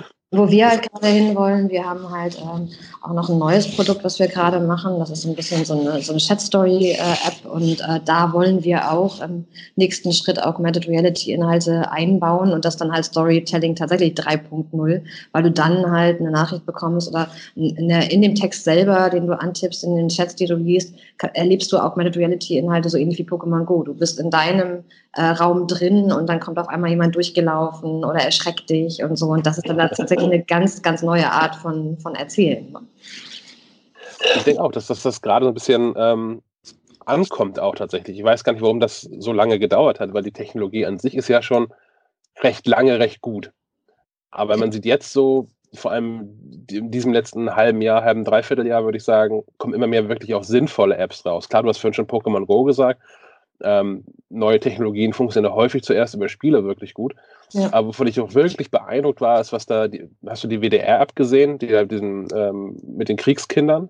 Ja, das ist eine ganz tolle App. Genau, und das ist halt was, was ich halt auch äh, total interessant finde, dass in unsere Sachen, die wir so haben im Literaturbereich, ähm, auch, also das auch zu integrieren und sowas auch zu ja. machen, ne? weil das ist eigentlich ein ganz tolles Storytelling und das macht richtig Spaß, das auch auszuprobieren.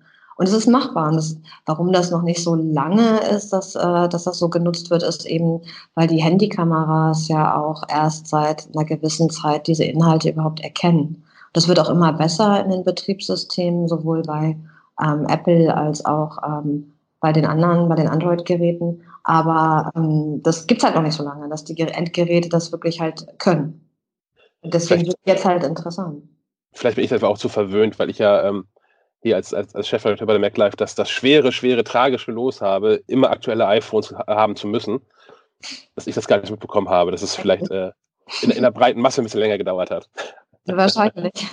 Deswegen finde ich es auch ganz toll, mit euch ähm, so jetzt sowas auszuprobieren, weil ihr da auch wirklich sehr innovativ seid und auch Lust habt auszuprobieren. Also wir freuen uns da sehr drüber. Ich denke auch, das ist, das wird eine, ist eine ganz coole Partnerschaft, weil ähm, man halt wenig erklären muss und einfach viel wirklich auch Experimentelles ausprobieren kann, weil ich glaube, es ist schwer, unsere Leser dazu vergraulen oder zu überfordern. Das, das mag bei anderen Titeln anders sein. Bin sehr gespannt, was die sagen. ähm, ich, ich auch, ich auch. Wir haben es ja ähm, zum Zeitpunkt der Aufzeichnung noch beide nicht, noch nicht gesehen und noch nicht gehört, was da so kommt. Aber ähm, ich bin frohen Mutes. Ja, ich auch. Also ich freue mich sehr. Ähm, was ihr aber auch vorhabt, beziehungsweise schon eigentlich auch am Start habt, ist, dass das nicht nur Verlage nutzen können, sondern auch Privatpersonen, richtig? Genau, im Moment ist das noch so. Wir müssen halt schauen, wie das halt so von, von den rechtlichen Bestimmungen halt weitergeht. Aber ähm, ja, also sollen sie schon, weil ich das auch ganz interessant finde, wenn man zum Beispiel Postkarten aus dem Urlaub verknüpft mit äh, einem Videogruß oder irgendwie so. Entschuldigung, warte mal. oh nee. Wenn man Postkarten aus dem Urlaub verknüpft, zum Beispiel mit einem Videogruß, oder wenn man halt kleine Notizen schreibt und da halt Inhalte hinterlegt. Ähm, das sind halt so Sachen, die wir für den privaten Bereich auch ganz interessant finden. Oder Fotos zu verknüpfen mit einer Audiobotschaft oder einem kleinen Videogruß. Das sind so Sachen, die für die privaten Leute ganz interessant sind.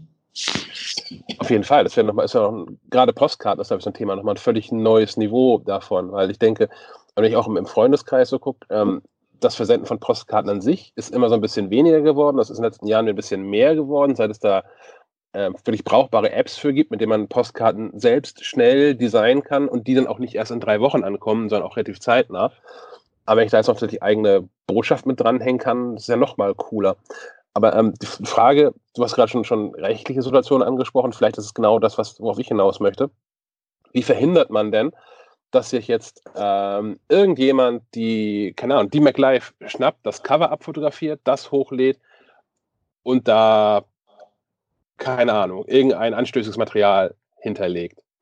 Also, das ist schon so, dass wir Filter in unserer Datenbank haben, die darauf aufmerksam machen. Und wenn man Bilder halt schon einmal verknüpft hat, das spricht, wenn ihr euer Magazin verknüpft habt, kann das kein anderer mehr machen. Also es fliegt sofort raus. Ähm, und klar, sonst muss man mit Filtern arbeiten. Ne? Und, und wir haben natürlich auch noch äh, Menschen dahinter, die sich das auch anschauen, dass da kein Quatsch passiert. Ähm, aber es ist tatsächlich nicht ganz so einfach nachvollziehbar. Es ist aber in jedem Portal so. Also na, auch bei Facebook oder YouTube oder sowas, die brauchen ja auch irgendwann Filter jetzt, um äh, sicherzustellen, dass da keine Inhalte hochgeladen werden, die gegen irgendwelche Normen und Regeln verstoßen. Ist, ist sowas tatsächlich ähm, leistbar oder ist man dann da als, als Startup eigentlich gleich schon wieder draußen, wenn man vor solche Aufgaben steht? Also Im Moment ist es noch leistbar, weil halt Artikel 13 bzw. 17 ja auch noch nicht greifen. Und im Moment ist es ja noch so, dass wenn die Privatleute Inhalte einstellen, müssen sie auch die AGBs akzeptieren. Das heißt, sie dürfen auch eigentlich keine Urheberrechtsverletzungen machen. Ob sie es denn tun oder nicht, dafür braucht man halt Filter und Menschen, die sich das anschauen. Aber ähm, sobald sich das ändert, irgendwann wird es natürlich schwieriger, klar. Das heißt, das Ziel muss sein, dass ihr bis äh, diese Artikel tatsächlich ähm, ratifiziert sind, äh, hinreichend groß seid, dass euch keiner mehr was kann. Genau. Aber daran arbeiten wir jetzt quasi gerade gemeinsam. Ja, sehr schön. Ähm, wo, wo geht die Reise so hin? Also zum einen für euch, was habt ihr noch so da in, in, in Planung in der Richtung und wo siehst du die Zukunft von ähm, Augmented Reality so insgesamt? Also wir machen auch noch Einzelprojekte neben der neben dem Produkt Augmenity, äh, was wir haben. Also zum Beispiel in der Reisebranche, da ist auch ganz interessant, Hotels oder Schiffe oder sowas schon vorab anzuschauen, darüber zu gehen. Und dann wird dir halt erklärt, ähnlich wie in der BDR-App, äh, in dem Raum selber, was da passiert. Das sind halt so Projekte, die wir jetzt gerade anfangen. Und Augmenity, das ist einfach der Wunsch von uns gewesen, diese wirklich tolle Technologie, die jetzt gerade erst so richtig den Markt erobert, auch jedem zugänglich zu machen. Also sowohl Privatleuten als auch mal kleinen Unternehmen und mittelständischen Unternehmen, die sich sonst vielleicht, wenn sie zu einer großen Agentur gehen und Projekte realisieren müssten, einzelne das gar nicht leisten könnten. Und das ist halt so der, der Anspruch, den wir halt gerne leisten würden. Hast du, ähm, möchtest du was zum Preismodell sagen an der Stelle? Da gibt es verschiedene Paketpreise. Ne? Also das ist für die, ähm, was halt, was halt Geld kostet, sind halt nicht die Dateimengen, sondern es sind die Klickraten. Das ist tatsächlich so. Und ähm, deswegen ist es auch für Privatleute wesentlich günstiger, beziehungsweise da wollen wir es eigentlich so, dass man immer ein Objekt auch kostenlos mit Inhalten verknüpfen kann, weil ich das wirklich toll finde, die Leute da auch ein bisschen ausprobieren zu lassen. Und ähm, für die mittelständischen und kleinen Unternehmen gibt es dann eben Paketpreise, die fangen aber auch bei einem Visitenkartenpaket zum Beispiel, weil das ist auch toll, man kann die Visitenkarte verknüpfen mit einer VCF-Datei, dann hat man Telefonnummer, Wegbeschreibung und so, alles interaktiv auf der Karte selber. Äh, das fängt dann so bei 4,90 Euro, 6,90 Euro im Monat an. Das ist nicht wirklich viel. Also mit Augmenity wollen wir halt wirklich eher so ein bisschen ja, ins Massengeschäft gehen und das auch anderen Unternehmen ermöglichen, die eben nicht die Möglichkeit haben, eigene Projekte da zu machen und wahnsinnig viel Geld dafür auszugeben und auch so einfach in der Bedienbarkeit wie möglich. Das ist eine spannende Idee für mich tatsächlich persönlich, dass ich meine Visitenkarte mit einem netten Video verbinde, indem ich den Leuten erkläre, ja, ja, auf der Visitenkarte steht eine Telefonnummer drauf, aber ich bin wirklich schwierig zu erreichen, schickt mir eine Mail. Zum Beispiel. Also Visitenkarte hat ja auch zwei Seiten. Ähm, wir machen das mit unseren Visitenkarten so, dass wir die Vorderseite eben mit der VCF-Datei äh, verknüpfen und dann ist eben alles interaktiv, was wir da so eingestellt haben und die Rückseite eben auch mit einem Video. Und das kann ich ja auch tauschen, so oft ich will. Ne? Also wir arbeiten auch gerade daran, dass die ähm, User, die sich das anschauen, und nur derjenige, der deine Visitenkarte hat, kann sich den Inhalt auch anschauen. Und nur derjenige, der natürlich jetzt die MacLive gek äh, gekauft hat oder erworben hat, kann sich auch die Inhalte anschauen. Das ist dann halt so, das sieht dann ja nicht jeder. Ne? Und ich kann die Inhalte halt so oft tauschen, wie ich will. Und wenn die Leute dann sehen, oh, Sebastian hat einen neuen Inhalt eingestellt, weil gerade was ganz Tolles passiert, ist das halt auch echt spannend. Und da bekommt so ein gedrucktes Medium eben auch eine ganz andere Wertigkeit. Gibt es da so eine, so eine Update-Funktionalität? Also wenn, wenn du jetzt die MacLive gekauft hast, die ähm, jetzt äh, demnächst erscheinende, und nach zwei Monaten entscheide ich als der Herausgeber, ähm, wir ändern da nochmal ein Video oder fügen wir irgendwas Neues hinzu. Gibt es eine Möglichkeit, dass man dann quasi das in, in Augmenity, ich sag mal, ähm, abonniert, damit ich auch mitbekomme, dass sich was geändert hat? Genau, also das ist jetzt das nächste, an dem wir arbeiten. Also wir machen das so Schritt für Schritt, aber das werden wir bis in zwei Monaten werden wir es sicherlich geschafft haben. Also da kann man dann auch sagen, wenn man Push-Nachrichten erlaubt, ne, dann kann man halt sagen, okay, ich möchte jetzt, wenn bei der MacLive ein Inhalt getauscht wird, möchte ich eine Push-Nachricht erhalten und dann weiß man eben auch, da ist ein neuer Inhalt drauf, ja das ist, glaube ich, tatsächlich wirklich, wirklich spannend. Ähm, gerade auch dann für, für, für Magazinverleger und, und Redaktionen und so, um so ein bisschen mehr in ähm, Kontakt zu bleiben mit den, mit den Leuten. Dass, ich, dass man das Gefühl hat, dass man wie online ja auch, wo sich Artikel ständig ändern und aktualisiert werden, dass man ähm, mit so einem Magazin nicht von vornherein eine Schnappe Papiermüll gekauft hat, sondern dass das auch nochmal in, keine Ahnung, ein Vierteljahr, ein halben Jahr, was auch immer, ähm, mir was Neues präsentieren kann. Genau, deswegen nicht in den Altpapiercontainer geben, weil es könnte noch was Spannendes damit passieren. Das ist ein total gutes Verkaufsargument. Das muss ich irgendwie noch einbringen. ähm, haben wir noch was vergessen zum Thema Augmenity? Ich glaube nicht im Moment. Das heißt, aber Menschen, also muss man mal gesagt haben, Privatpersonen können das jetzt auch schon ausprobieren mit der, mit der App. Genau, im Moment ist es auch noch so, ähm, bis äh, in ein paar Wochen, dass man bis zu fünf Inhalten hochladen und ausprobieren kann. Aber wir wollten den Leuten, weil das Thema eben noch, doch noch recht neu ist, gerade in, in Deutschland, in den USA sind die dann schon wieder ein bisschen weiter, den, die ja. Möglichkeit auch geben, einfach mal zu gucken, was ist denn das, was kann ich damit machen. Und ähm, werden jetzt so nach und nach unsere Modelle umstellen. Aber wie gesagt, für Privatleute wird es auch immer äh, eine kostenlose Version geben, weil wir es einfach toll finden, dass die halt auch damit was machen kann. Ne? Auch so ein auch schön Gruß an die Oma zum Beispiel. Wir hatten jetzt auch jemanden, der hat im Kindergeburtstag so eine Schnitzeljagd damit gemacht und Objekte verknüpft und Kinderzeichnungen und so. Und die Kinder haben das tatsächlich alle selber hingekriegt. Das war wirklich toll. Da habe ich auch gar keinen Zweifel dran, dass es mit, mit jungen Menschen, gerade auch Kindern, ist es, glaube ich, keine Hürde. nee, die können. ja, ich glaube, ja, das ist in, in allen Bereichen immer erschreckend zu sehen, wie schnell so Technologien eigentlich ähm, äh, in, in, Kinderhänden gut aufgehoben sind. Obwohl also auch ähm, tatsächlich, wenn, wenn die Leute das dann verstanden haben, wir waren jetzt mit Augmenity auch auf der Leipziger Buchmesse, weil wir mit einem anderen Produkt auch sowieso waren und haben dann gesagt, wir probieren das mal aus und hatten da auch äh, zwei ältere Damen, die waren bei uns am Stand und haben sich das erklären lassen und die haben das dann verstanden und ausprobiert und auch am Gewinnspiel teilgenommen. Also richtig toll. Also es hat wirklich, war wirklich klasse. Man darf das auch nicht, das, ich habe das auch häufig im, im Kontakt mit, äh, mit, mit Lesern.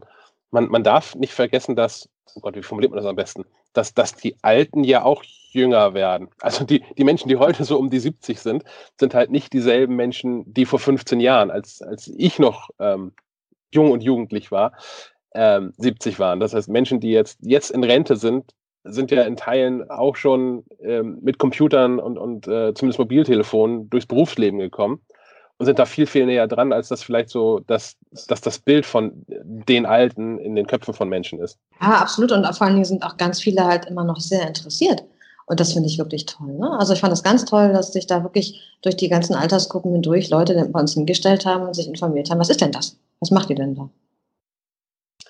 Das finde ich ja, finde ich, find ich wirklich interessant, weil ähm, das ist ja doch auf, auf den ersten Blick, also wenn man nur den, den, den, den Namen erstmal hört, klar, wenn man im Thema drin ist, kann man sich aus Augmented, Augmented und Reality sicherlich ableiten. Ähm, das ist aber sicherlich nicht jedem gegeben, das sofort zu erkennen, welche Richtung das gehen könnte. Von daher ist, ist glaube ich, schon mal ein ganz cooler Achtungserfolg, wenn, wenn Leute da aktiv auf euch äh, zukommen und dann nach den ersten zwei Sätzen nicht wieder weggehen. Ja, also nee, das fand ich wirklich toll und das war, ähm, war auch schön zu sehen, dass das Interesse einfach da ist. Und es ist halt auch wirklich eine tolle Technologie. Also ich ähm, es hört sich vielleicht ein bisschen hochtrabend an, aber ich finde, das ist schon vergleichbar, auch mit der Entwicklung des Internets. Das Internet gab es halt auch schon ganz lange. Es wurde zu Forschungszwecken entwickelt, dann wurde es halt irgendwie zu geschäftlichen Zwecken eingesetzt und dann kamen halt die ersten Websites und die Unternehmen haben gesagt, wozu brauchen wir sowas? Wir brauchen eigentlich gar keine Website, wir stehen ja im Telefonbuch. So. Und dann kamen Agenturen, die gesagt haben, ne, wir machen euch das, wollt ihr es nicht doch haben? Das waren halt recht hohe Preise. Und äh, dann gab es das auch irgendwann günstiger und die Leute konnten das zum Teil selber oder die Unternehmen haben selber Leute eingestellt, die Webseiten gebastelt haben. Und das in dem Bereich passiert das jetzt auch gerade so ein bisschen so. Die Wahrnehmung steigt, das Tal ist ein bisschen durchschritten, es kommen halt Agenturen, die wirklich hohe Preise aufrufen und wir wollen das gerne anders machen, weil es geht anders. Ganz bestimmt. Und Augmented Reality ist, glaube ich, auch der richtige, ähm, der richtige Weg, wo jetzt in den nächsten Jahren was, was leistbar sein wird und auch was zu holen sein wird für Unternehmen, die da halt vorne mit dabei sind. Also entweder natürlich als, als Plattformanbieter oder als Unternehmen sich da jetzt schon positionieren mit, ähm, mit Inhalten. Ja, klar. Und wenn die Kameras dann irgendwann selber das erkennen, ohne dass man halt einen Viewer braucht, aber im Moment ist es so, man braucht eben noch ein Abspielgerät, das ist so ein, so ein Viewer, den man dann in den ähm, Apple oder äh, Google Play Store runterladen kann. Und äh, wenn man das dann irgendwann nicht mehr brauchen sollte, ist natürlich noch viel interessanter. Hast du eine Idee davon, wie das funktionieren könnte? Also mit, mit äh, QR-Codes, die jetzt in Kameras funktionieren, ist es ja relativ einfach, weil diese QR-Codes ja nun recht deutlich zu erkennen sind. Aber wenn ich ähm, mit, ähm, mit, mit Augmenity, keine Ahnung, jeden Gegenstand, den ich in meinem Haus habe, lässt sich ja verknüpfen könnte mit Inhalten. Ähm, es, es, müsste ja quasi eine gemeinsame Datenbank dahinter geben. Natürlich, also die, man kann, ja, das, die Betriebssysteme ähm, der, der Handys, die müssen das irgendwann können. Weil ich weiß halt, dass da auch schon dran gearbeitet wird. Und bei Gegenständen jetzt in deinem Haus oder meinetwegen bei einer Hausfassade, auch interessant bei einer Schiffsfassade, die neu lackiert werden muss, da kann man tatsächlich so, ähm, so einen Marker setzen. Man kann halt Marker setzen und es gibt dann Leute, die dir dann folgen, für die du das freigeschaltet hast und kannst halt immer an dem Objekt Notizen hinterlassen. Das ist zum Beispiel auch für so Facility Manager in äh, Bauunternehmen oder sowas ist das total interessant, weil es gibt so viele Sachen, die da eingebaut worden sind und woher weiß ich, welches, welches Reinigungsmittel ich dafür brauche, welche Ersatzteile ich dafür brauche und das geht alles. Und das macht es dann richtig spannend. Ne? Also wenn die, äh, und die Betriebssysteme, die werden irgendwann so weit sein, dass man nicht mehr unbedingt äh, eine Applikation braucht, sondern dass die Kamera das sofort erkennt. Und auch das könnte ich mir im privaten Umfeld sogar gut vorstellen, weil ich erinnere mich noch früher daran, als ich bei meinen Eltern noch gewohnt habe, so die, die wirklich wichtigen Notizen hat meine Mutter immer am Kühlschrank hinterlassen, weil da sowieso jeder dann vorbeikommen musste, früher oder später im Laufe des Tages. Ähm, und das könnte man natürlich auch damit lösen. Absolut. Ne? Oder man schreibt dann irgendwie einen Zettel, Sebastian, räum bitte dein Zimmer auf und du kriegst jedes Mal eine Nachricht, wenn du bei deinem Zimmer vorbeiläufst, dass es immer noch nicht aufgeräumt ist. Auch das geht. Meine persönliche Hölle. ja, du lachst, aber du kennst mein Zuhause auch noch nicht. Nee, ich weiß das nicht, keine Ahnung. aber würde sich vielleicht deine Freundin freuen, wenn, wenn sie da immer jede, jede Minute reinschreiben könnte, Sebastian, dein Zimmer ist immer noch nicht aufgeräumt. Ne? Also von daher. Traumhafte Vorstellung. Ich glaube, das ist der richtige Moment, was hier zu beenden. Nein. Ähm, ja, also ich, ich glaube, das wird wirklich, wirklich spannend, so dass das, das Feld ähm, Augmented Reality an und für sich, aber auch ähm, Augmented an sich. Also ich glaube, wir werden ja gemeinsam sehen, wie das jetzt für uns so funktioniert mit der, mit der Mac Live. Mhm. Ich kann es mir aber auch wirklich sehr, sehr gut vorstellen, ähm, bei diversen anderen Titeln, die wir hier im Verlag haben. Wir haben ja relativ viel rund um äh, das ganze Food-Thema, was sicherlich auch davon profitieren könnte, ähm, wenn man quasi Videos in den Heften findet, also dann, naja, da verknüpft mit den, mit den jeweiligen Artikeln. Ähm, genauso haben wir diverse Titel noch rund um Fotografie und um, um Musikproduktion und so. Und ich glaube, da geht wirklich viel. Ja, auf jeden Fall. Oder auch, dass man halt dann, weil gerade im Food-Bereich irgendwie auch die Zutaten, die man dafür braucht, auch schon in so einer Einkaufsliste speichern kann. So auch da, das ist alles möglich. Und das ist schon ganz interessant, wo die Reise da so hingeht. Also ich, ich freue mich sehr, dass wir das mit euch ausprobieren können und ähm, mal schauen, wie die Leser das so finden. Genau, wir probieren das erstmal aus. Ähm, jeder, der dieses Interview ähm, hört, kauft einfach gefälligst mal die kommende MacLive und gibt dann ähm, ausführliches Feedback dazu, wie ihr das findet, was wir da zusammen gemacht haben, was es vielleicht auch noch an, an Wünschen gibt, wie man, was man anders oder besser machen könnte, kann ja auch nie schaden. Immer gerne, ja. Ähm, genau, oder schickt uns sonst auch Audiokommentare einfach für den Podcast hier. Das ist eigentlich das Interessanteste dann. Ähm, gut, ich glaube, wir haben das soweit. Es sei denn, dir fällt noch was ein, was wir dringend erwähnen müssten. Also mir fällt ganz viel ein, aber dringend erwähnen müssen wir das nicht. Na, erzähl. Nee, nee, alles gut. Nächstes Mal. Nächstes Mal, das klingt gut. gut, dann ähm, Jasmin, vielen Dank, dass du dir Zeit genommen hast. Ja, danke dir. Und wir schnacken dann bestimmt nochmal, ähm, wenn das Heft dann, die ersten, ersten Heft-T vielleicht auch draußen sind und wir erstes Feedback eingesammelt haben. Toll, ich freue mich. Das war gut. Bis dann. Tschüss. Gut, ciao. Das war das Interview mit ähm, Jasmin. Ähm, wenn ihr die neue MacLife kauft und das Ganze ausprobiert habt, dann freuen wir uns sehr über Feedback. Das kann über zwei Kanäle passieren. Entweder ihr schickt uns eine Mail an ähm, redaktion.maclife.de. Das äh, läuft dann hier in ein brandneues, tolles Ticketsystem, was sicherstellt, dass diese ganzen Mails ähm, noch zeitnah beantwortet werden. Oder aber ähm, es gibt dann immer noch diesen Anruf beantwortet, den wir hier mal eingerichtet haben. Ihr ruft uns einfach an. Ähm, was ihr da tun müsst, das hört ihr jetzt. Den Anrufbeantworter von Schleifenquadrat erreicht ihr unter der Telefonnummer 0431 200 766 705. Ich wiederhole 0431 200 766 705. Wir freuen uns so oder so auf ähm, Feedback. Ja, äh, und, und es haben schon Leute angerufen. Mehrfach haben so, wir hier auch eingespielt. Haben, ja, ja. ja, okay. Ja, nein, ich dachte. Also wir haben aber in letzter Zeit auch nicht mehr auf die Nummer hingewiesen. Ich höre das so gerne. Deswegen, glaube ich. Ja. ja. Aber ruft an. Kann man demnächst anrufen, noch wenn man so ein Huawei-Telefon hat, Herr von der Wörden? Telefonieren wird man damit noch können. Ähm, nur Sicherheitsupdates und andere Updates wird man damit wohl nicht mehr machen können. Äh, was ist der Die Hintergrund? einzige Firma, die einzige Firma, die sich in verschiedenen Ländern verschieden ausspricht, ne? ja, genau. Äh, So hier sagt man tatsächlich in Huawei. der Fernsehwerbung Huawei und Ja. im Original heißt es, glaube ich, Huawei. Ich glaube auch. Ähm, in- in Huawei nennt sich hier ja Huawei, deswegen sagen wir das jetzt auch einfach mal so und die Leute wissen dann auch, was Weil damit gemeint das ist. Also die selbst sagen das. Ne? das ja, ja, das, genau. Das ist der in, der, Gag. in der Werbung hier in Deutschland selber das neue Huawei P30. So. Ähm, Huawei ist nicht nur Smartphone-Hersteller, die haben generell sehr, sehr viel so Mobilfunkgeschichten im Angebot und äh, Vernetzung und äh, Funk.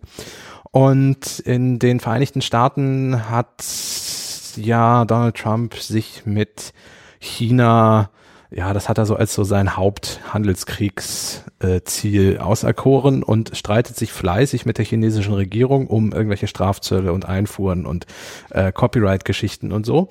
Und eine der Firmen, die dort sehr stark in den Fokus geraten sind, ist eben Huawei oder Huawei. Ähm, da, ja, aus verschiedensten Gründen. Aber eine der Punkte, die jetzt Donald Trump erlassen hat, ist, dass er ähm, verbietet, Firmen mit äh, Huawei zusammenzuarbeiten und ähm, Verträge mit denen zu machen und ähnliche Dinge. Und eine der Firmen, die eben einen Vertrag mit äh, Huawei hat, ist Google. Warum? Weil die Huawei-Smartphones mit Android ausgeliefert werden.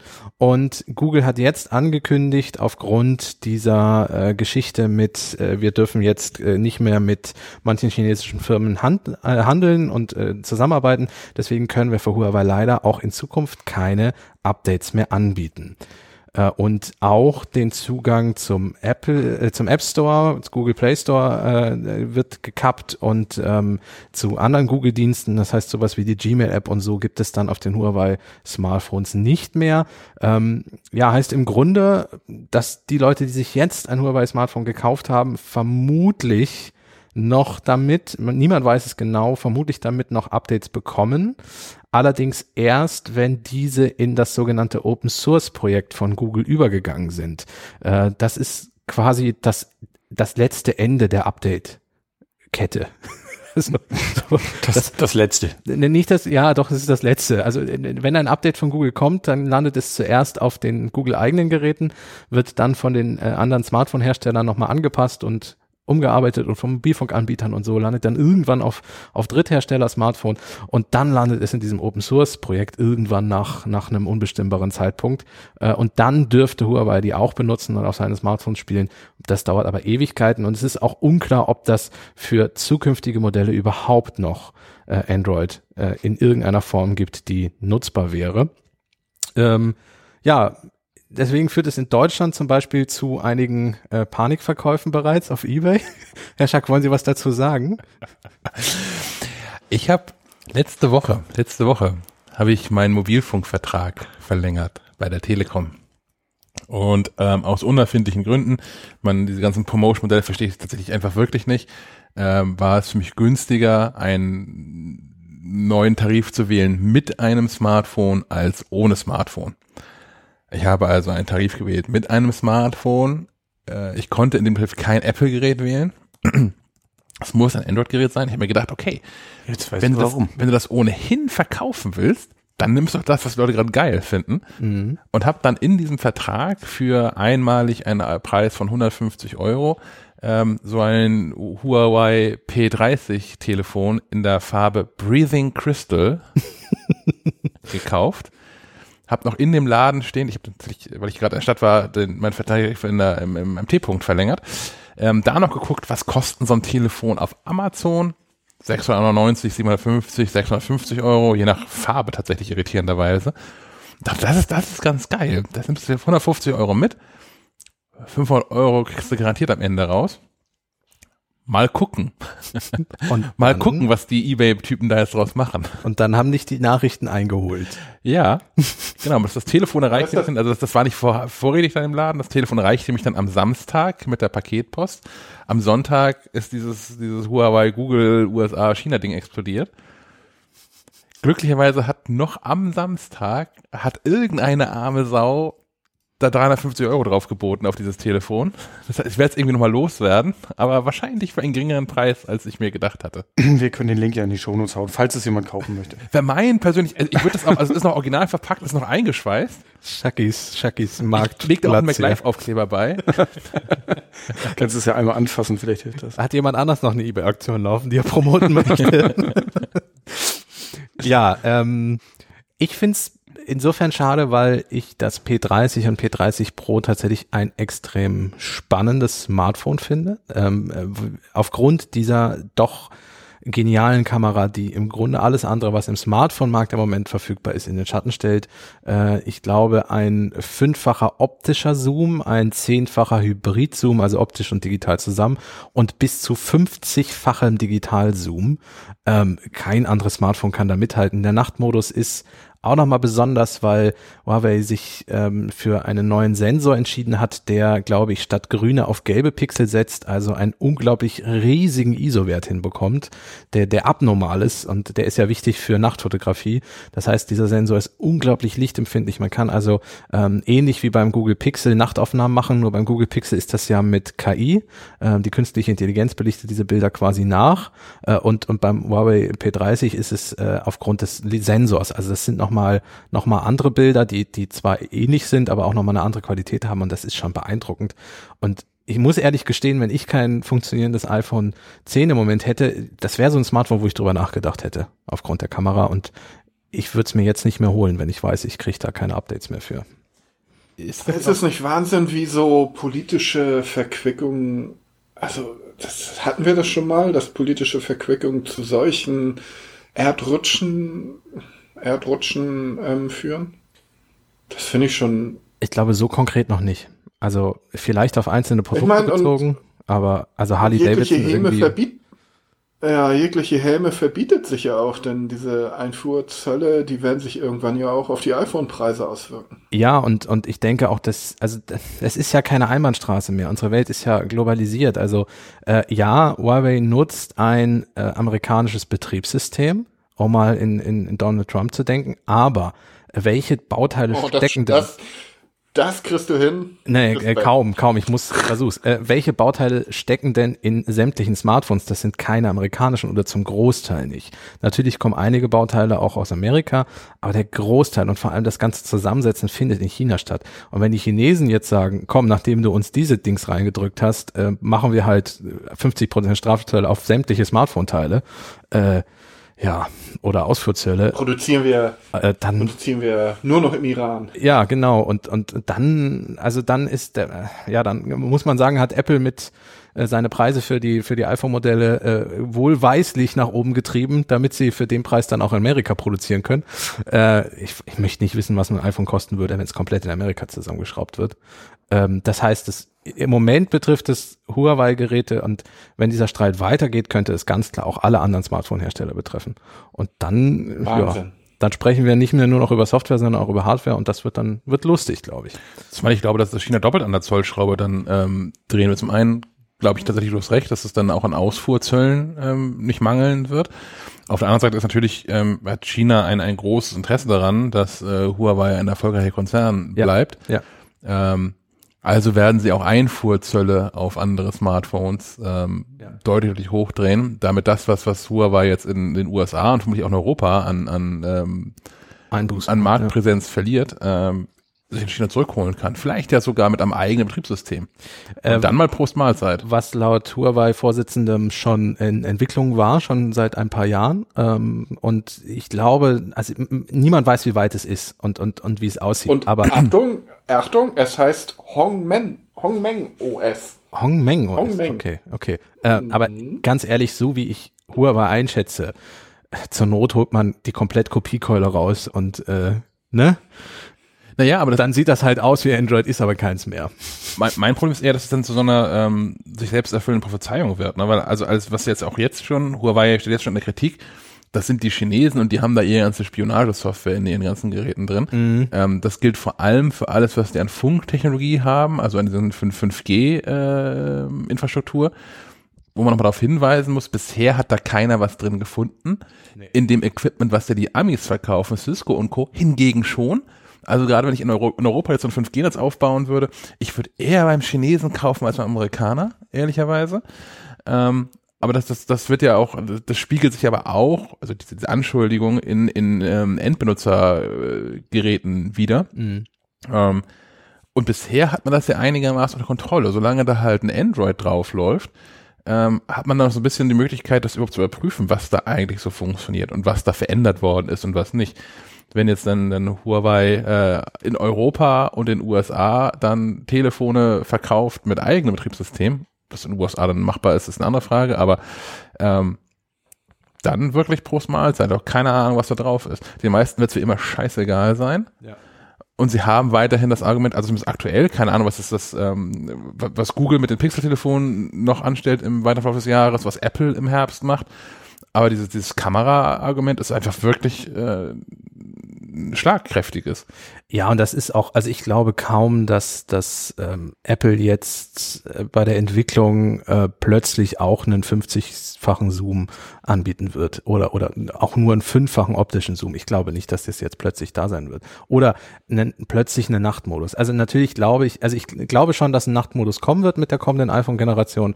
Ich glaube aber, dass der eher in Richtung von ähm, Google Pixel laufen wird, also über künstliche Intelligenz.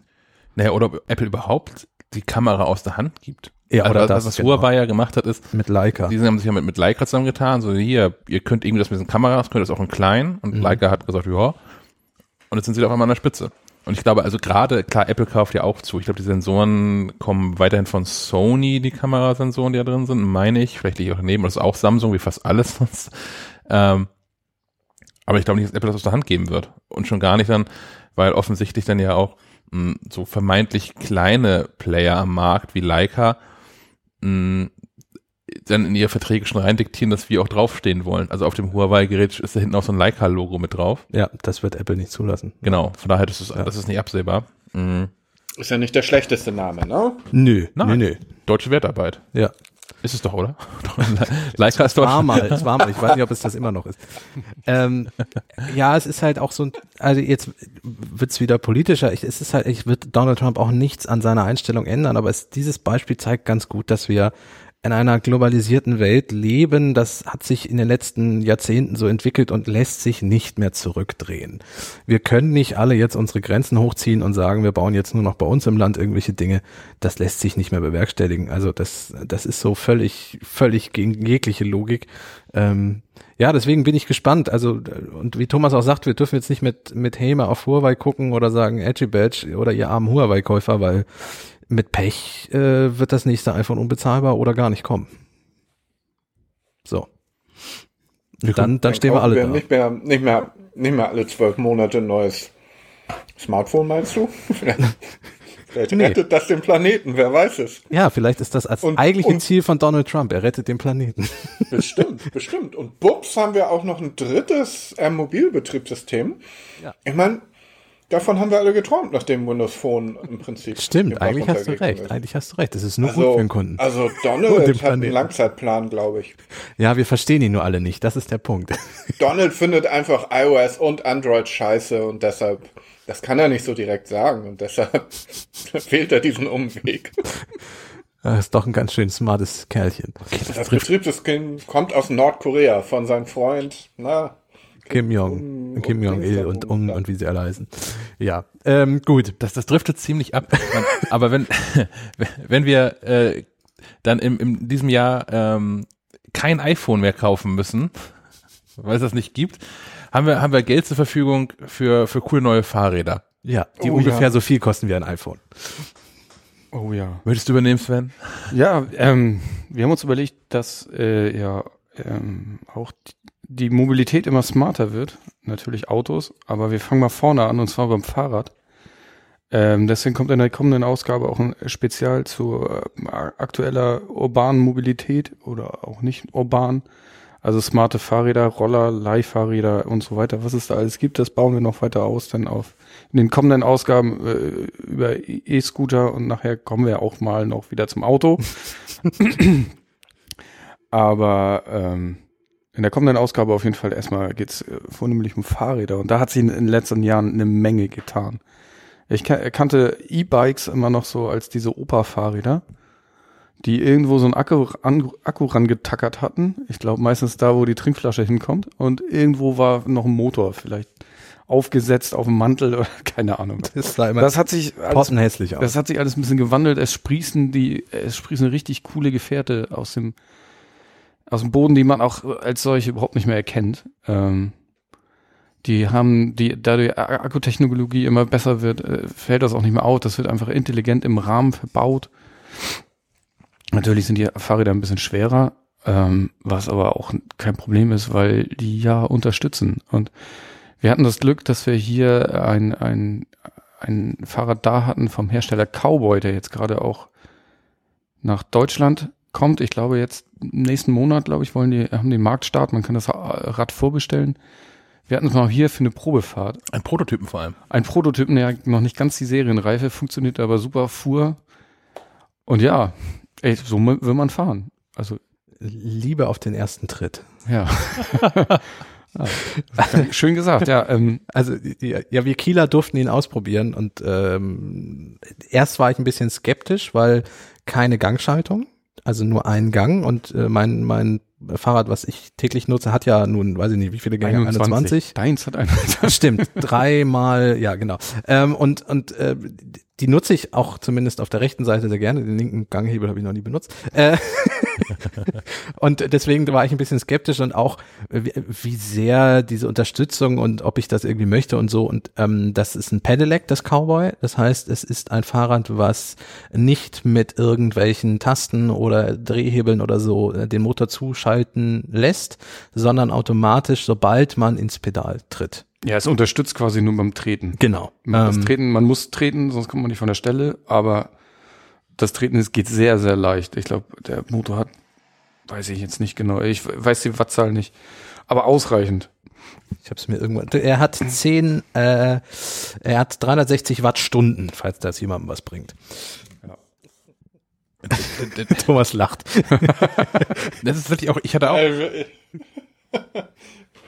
Fahre fort, Herr Schack. ich habe ich hab vor, vor Jahren hier im Unternehmen mal dieses Bike-Leasing angestellt, weil ich ein neues Fahrrad haben wollte und man mir im Fahrradladen gesagt hat, hier, kauf doch ein Fahrrad, was doppelt so teuer ist und zahl trotzdem denselben Preis, weil den Rest zahlt dann, zahlst du über die Steuer irgendwie. Ähm, das fand ich damals ganz cool. Äh, hab jetzt also ein Fahrrad, und ich bin echt glücklich bin, war, bis ich auf diesem Cowboy-Ding sie da mal gesessen habe. Weil es macht einfach unfassbaren Spaß. Man, man, man setzt sich drauf und, ja. und äh, tritt so drei, vier Umdrehungen und ist bei 30 kmh, 25 kmh, das ist ja gedrosselt, ähm, kann man in der App umstellen. Ähm, bei 25 kmh und kommt da auch nicht wirklich wieder von runter. Also man muss sich, man muss schon aktiv, aktiv nichts tun quasi oder bremsen, um langsamer zu fahren. Und ähm, das hatte ich auch, wie ich, wie ich von, von dir schon gehört habe, auch bei Steigung. Ja, Hier so die Bergstraße in Kiel ist ganz steil. die, die ist echt, die ist doof. Also die macht keinen Spaß. Ich Menschen hab, steigen ab und schieben dann normalerweise. ja, ja, manchmal, manchmal schafft man das auch, wenn man gut drauf ist. Manchmal Ja, schiebt man Man muss dazu sagen, äh, man muss dazu sagen, in der Bergstraße in Kiel sind die ganzen Diskotheken oder nicht, ne? Ein Großteil der Diskotheken in Kiel. Und wenn man dann da schon einigermaßen getankt hat, dann macht die Bergstraße umso mehr Probleme, ne? Runter geht. Da sollte man aber auch nicht Fahrrad fahren. Ja, ja. Das äh, guter Hinweis. Außerdem ist das mein, mein Arbeitsweg quasi. Ich fahre da, fahr da täglich vorbei, ähm, weil ich da oben wohne. Und deswegen fahre ich den täglich hoch äh, auf dem Nachhauseweg. Und das geht mit dem, mit dem Cowboy, äh, fährt man halt mit 25 Stundenkilometern an allen schiebenden Leuten vorbei. Das ist schon ganz, ganz cool. Es, es macht fast süchtig. Also es macht nicht fast süchtig, es macht süchtig. Also ähm, ich, ich bin ja, ich liebe ja Fahrradfahren eh. Ich habe eine Weile gebraucht, um das wiederzuentdecken. Ähm, aber wenn du noch jemanden hast, der mittritt quasi, schiebt von hinten. der schiebt von hinten. Es ist ja wie wenn du dauernd Windstärke 10 im Rücken hast. Das ist äh, und und man wird dann auch äh, wirklich zu einem Speed Junkie so ein bisschen. Es ist einfach ein unglaublich angenehmes Fahrradfahren und ähm, es ist sogar so, dass man dann und das, ich weiß nicht, ob der Effekt ewig hält, aber dass man dann abends äh, irgendwie auf der Couch denkt, ach komm, ich könnte jetzt noch mal 30 Kilometer mit dem Ding fahren, macht ja nix. Das wird's bringen. Äh, und, und ich glaube auch für Berufspendler, die bisher gesagt haben, auch eigentlich mit, oder ich verschwitzt im Büro ankommen und so, mit dem Ding ist das alles kein Problem mehr. Ja, genau, dafür ist das, glaube ich, äh, klar, Ja. ganz gut. Wenn, wenn man äh, irgendwie ähm, Fahrrad fahren kann zur Arbeit, ist das super.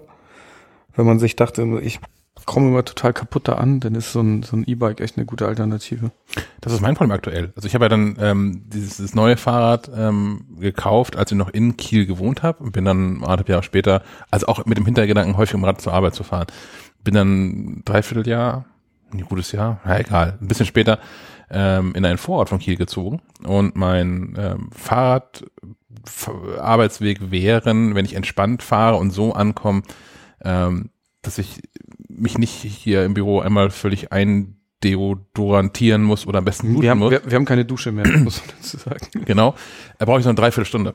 Hm. Mm, Wenn ich zügig fahre, schaffe ich es in einer halben Stunde, aber dann kann ich auch wieder nach Hause fahren, weil mich hier keiner haben möchte. Ähm, Dreiviertelstunde Arbeitsweg ist also schon echt lang. Das möchte ich eigentlich gar nicht.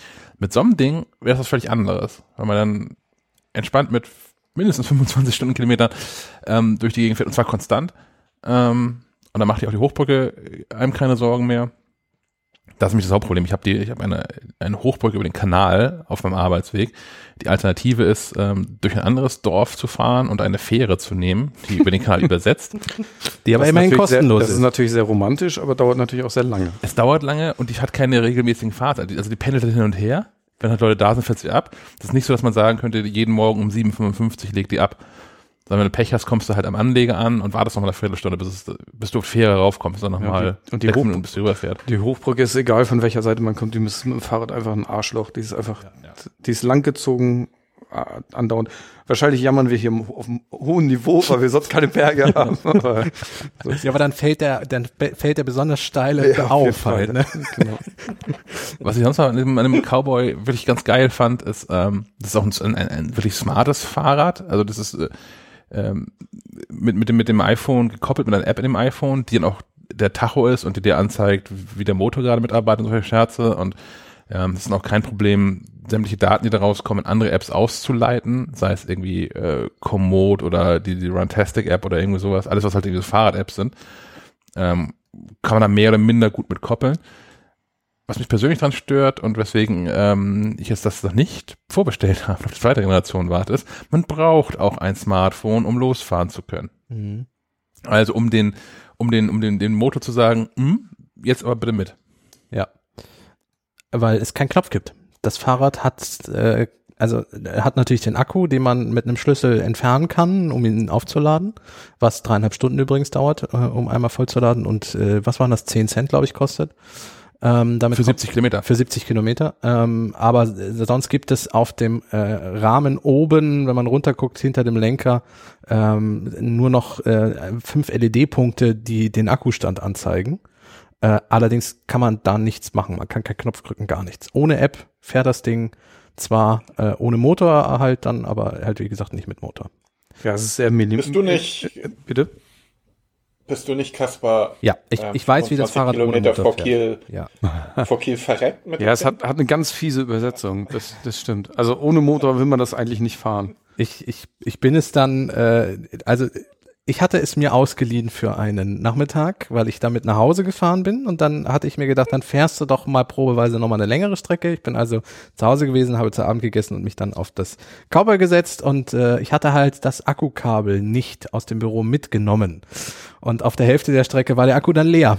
So, dass ich dann halt äh, mit dem Fahrrad, äh, ich habe es dann zurückgeschoben, weil ich keine Lust hatte mit der Übersetzung zu fahren, weil es zum Großteil auch bergauf ging. Von der Arbeit am nächsten Morgen ins Büro bin ich aber komplett durchgefahren. Ja, es ist halt wie ein Fahrrad mit einem Gang, ne? Ja, aber, aber, aber ganz fies. Ne? Ganz also fies, Im, ja. der, ne, wenn das im höchsten Gang stehen bleibt, so quasi. Also ab, ab 25 km/h kann man auch ohne Motor ganz gut damit fahren, aber man muss halt mit einem Gang erstmal auf 25 km/h kommen. Mir taten die Knie hinterher weh. Also es ist jetzt nicht so, dass man liegen bleibt mit, mit dem Cowboy, wenn der Akku mal leer ist. Es ist nicht so, dass man nicht mehr nach Hause kommt oder das Ding da fest anschließen muss und, und mit dem Taxi nach Hause muss. Aber es ist auch nicht unendlich schön. Also man sollte schon auf den Akkustand gucken. Also du brauchst im Rucksack diese, diese Anker Powerbank, mit der man auch Autos starten kann. Ja, genau. Das ist dann die zukünftig meine, meine Radfahrausrüstung. Ja, der, der Akku ist, glaube ich, mit das Schwerste an dem Fahrrad. Also, Oder doch das Dieselaggregat von Raukams MacBook. Ach so, kannst du jederzeit leihen. danke, danke. Ja. Ähm, ja, äh, ich, aber äh, Sven, du sagst schon, dein nächstes wird ein E-Bike oder Pedelec oder was auch immer. ja, ich denke schon. Ja, Oh, Herr, Herr Möller kommt in die Jahre. ja, ja, auch das. Aber das ist halt einfach auch, ist auch ein echter Spaßfaktor. Ja. Also ja, natürlich, das macht das irgendwie auch bequemer oder angenehmer und äh, ich, es mich, ja, mich auch dazu verleiten, mehr Fahrrad zu fahren. Aber ich glaube gar nicht mal so, weil das so diese, diese krasse Erleichterung ist, sondern weil das so ein, wirklich, wirklich Spaß macht damit. Mhm. Ist die Frage, ob das, ob das irgendwann wieder verfliegt, wie bei jedem neuen Fahrrad. Ne? Irgendwann ist es halt Gewöhnung. Also ich fahre nun täglich mit dem Fahrrad und ja, Also ich, ich fahr, ja gut, mein, mir bringt mein eigenes unelektrisiertes auch immer noch Spaß. So ist es nicht. Also ich kann es mir definitiv nicht vorstellen, auf ein E-Bike umzusteigen. Bisher nicht, weil ich tatsächlich sehr gern diesen sportlichen Aspekt habe. Und ich habe ja einen Hund, den Sammy, und der, unser Bürohund übrigens. Der schafft die 30 nicht. Mich, n- mich nerven diese E-Bike-Fahrer äh, zu großen Teilen wirklich. Die, du kannst, besonders wenn es ein bisschen dunkler ist, die Geschwindigkeit nicht richtig abschätzen. Die rasen auf dich zu und dann springen naja, zur Seite 25 mit der blöden maximal. Ne? Sonst da. machen die irgendwas falsch. Oh, 25 km/h sind schon eine Menge, finde ich. Ach, das ist ein bisschen wie Schummeln, oder? Aber ähm, ich habe da bisher auch eine recht einseitige Meinung, gebe ich zu. Saßt du denn schon mal auf einem? Nein. Das ist der Punkt. Ja, ich glaube, also klar, wenn, wenn man wenn man Fahrrad fährt, äh, der Fitness wegen, dann ist das natürlich Quatsch. Aber wenn man Fahrrad fährt, um von A nach B zu kommen, ist das eine, eine schöne Geschichte. Und wenn die Alternative sonst Bus, Bahn oder Auto sind, dann würde ich ein E-Bike immer noch vorziehen. Zumal man ja auch immer noch Gut, aber, aber dann tritt. sind wir, dann sind wir doch bei unserem Thema, dass wir, dass man dann irgendwann auch mal überlegen muss, wenn jetzt die ganzen elektrischen Tretroller dazu kommen, äh, was sich noch alles auf den Fahrradwegen und besonders auf den gemeinsamen Wegen von Fußgängern und Fahrrädern so tummeln soll. Mhm. Das finde ich jetzt es, schon es gibt noch die schwierig. Skateboards. Was gibt's noch? Äh, diese Hoverboards, Hoverboards, One, One Wheel oder wie heißen die? Mono Wheel. Monowheel. Äh, Liegefahrräder. Gibt's noch Segways? Äh, Segways gibt's auch noch, ja. Müssen die auch Wie im gesagt, Fahrradweg I- fahren? Ich weiß gar nicht, wie E-Scooter, Pedelecs finde ich, ähm, oder E-Bikes finde ich, puh, schon eine Herausforderung. ja, also, Ich finde, es, ich finde, es wird eng. Ja, das ist, ist ja jetzt schon eng. Also in, in Kiel bin ich bisher, gut, diese E-Roller sind ja noch nicht zugelassen. Ähm, ich begegne hier wenig E-Fahrrädern, äh, auf dem Weg zur Arbeit zumindest. Das heißt, die meisten, die mit mir morgens unterwegs sind, sind normale Fahrradfahrer. Ähm, und trotzdem ist zu Stoßzeiten der Radweg auf 60 Prozent meiner Strecke überfüllt. Ist so. Also, weil es halt ein schmaler, halber Meter breiter Fahrrad Weil es kein Fahrradweg ist. Ja, weil es ja, weil es kein Fahrradweg ist. So. Ähm, und und es gibt zwar Fahrradstraßen hier in Kiel, die aber dummerweise dann für den Autoverkehr wieder freigegeben sind. Äh, das heißt, das ändert auch überhaupt nichts. Ähm, und das Nee, dass es zu eng ist, ist keine Frage. Und Ja, da muss da jetzt irgendwas E- tun. E- E-Roller, E-Tretroller noch dazukommen, das macht die Sache nicht, nicht, nicht, nicht besser. Ähm, aber äh, das, das, das muss anders gelöst werden durch eine neue Aufteilung der, der Straße. Ja. des, der Verkehr, des Verkehrs, ja. ja, mal gucken, wa was und wann da auf politischer Seite passiert, weil es ist, glaube ich, einfach eine politische Geschichte, die da passieren muss. Bei wem hat's geklingelt? Bei mir. Aber Ich dachte, die du hast sie politische ausgestellt. Seite, die politische Seite bewegt sich langsamer als die Entwicklungszyklen bei Google auf jeden Fall. Und Langsam als ein Ähm, E- E-Bike auch. Langsamer als alles im Grunde. Ja, und ich habe so meine Probleme damit, mir vorzustellen, ob die ganzen SUV-Fahrer, oh, wer jetzt wohl alles zuhört, ähm, die ganzen SUV-Fahrer ihre Straße freigeben werden. Das ist ja jetzt schon ein Problem. Hm, äh, ja, ich stimme euch zu, besser mit Elektro unterwegs als irgendwie mit Verbrennungsmotoren auf Technologie des Anfang oder des Enden ach, 19. Jahrhunderts, aber puh, die Herausforderung ist da und, und ich hoffe wirklich, diese Herausforderung stellt sich jetzt. naja, es, also was ich halt so traurig finde, dass wir uns nicht mal in unseren Nachbarländern umgucken, wo der Wandel schon stattgefunden hat. Zumindest in einigen Großstädten. Also es gibt ja Großstädte, die in der Innenstadt fast komplett verkehrsberuhigt sind, also keine Autos rein dürfen, die, wenn Parkgebühren haben, die ordentlich saftig sind. Also wenn du in die Innenstadt fahren möchtest und parken möchtest, kannst du es immer noch gerne tun, zum Beispiel in Amsterdam. Ähm, dann zahlst du aber ordentlich, also dreistellige Summen teilweise für einen Tag. Ähm, da überlegst du dir dreimal, ob du rein möchtest und trotzdem funktioniert es ja. Es ist ja nicht so, dass dass jetzt die Hälfte der Bevölkerung plötzlich aus der Innenstadt ausgeschlossen wurde. So, natürlich. Und meistens ja der Gegenteil. Äh, ist Ja. Das ist das Gegenteil der Fall. Ja. Also die, die Innenstädte werden durch weniger Autos eher noch belebt. Ja, und, und, und anstatt sich da mal zu gucken, wie das funktioniert hat und ob es da vielleicht auch Probleme gab, die man dann vielleicht vermeiden könnte, aber dass man, dass man das mal angeht, das ist, ist halt hier ganz schwierig. Wir werden es ja jetzt hier in unserer Heimatstadt bald sehen. Kiel hat ja den Klimanotstand ausgerufen. Ja, da muss was passieren. Mal gucken, was, was da passiert. Noch, Es noch eine ist Fahrradstraße Bewegung, ja. Hm. oder, oder eine Veloroute noch. Ja. Aber nochmal für, für dich, Thomas. Ähm, ich habe mit der ähm, ähm, Katharina, heißt unsere Ansprechpartnerin, mit der wir über dieses Cowboy-Bike gesprochen haben, heute noch kommuniziert, weil wir noch ein, ein, ein Interview mit, den, mit einem der Cowboy-Gründer im Magazin haben und äh, ich jetzt ein bisschen kürzen musste und mir habe freigeben lassen.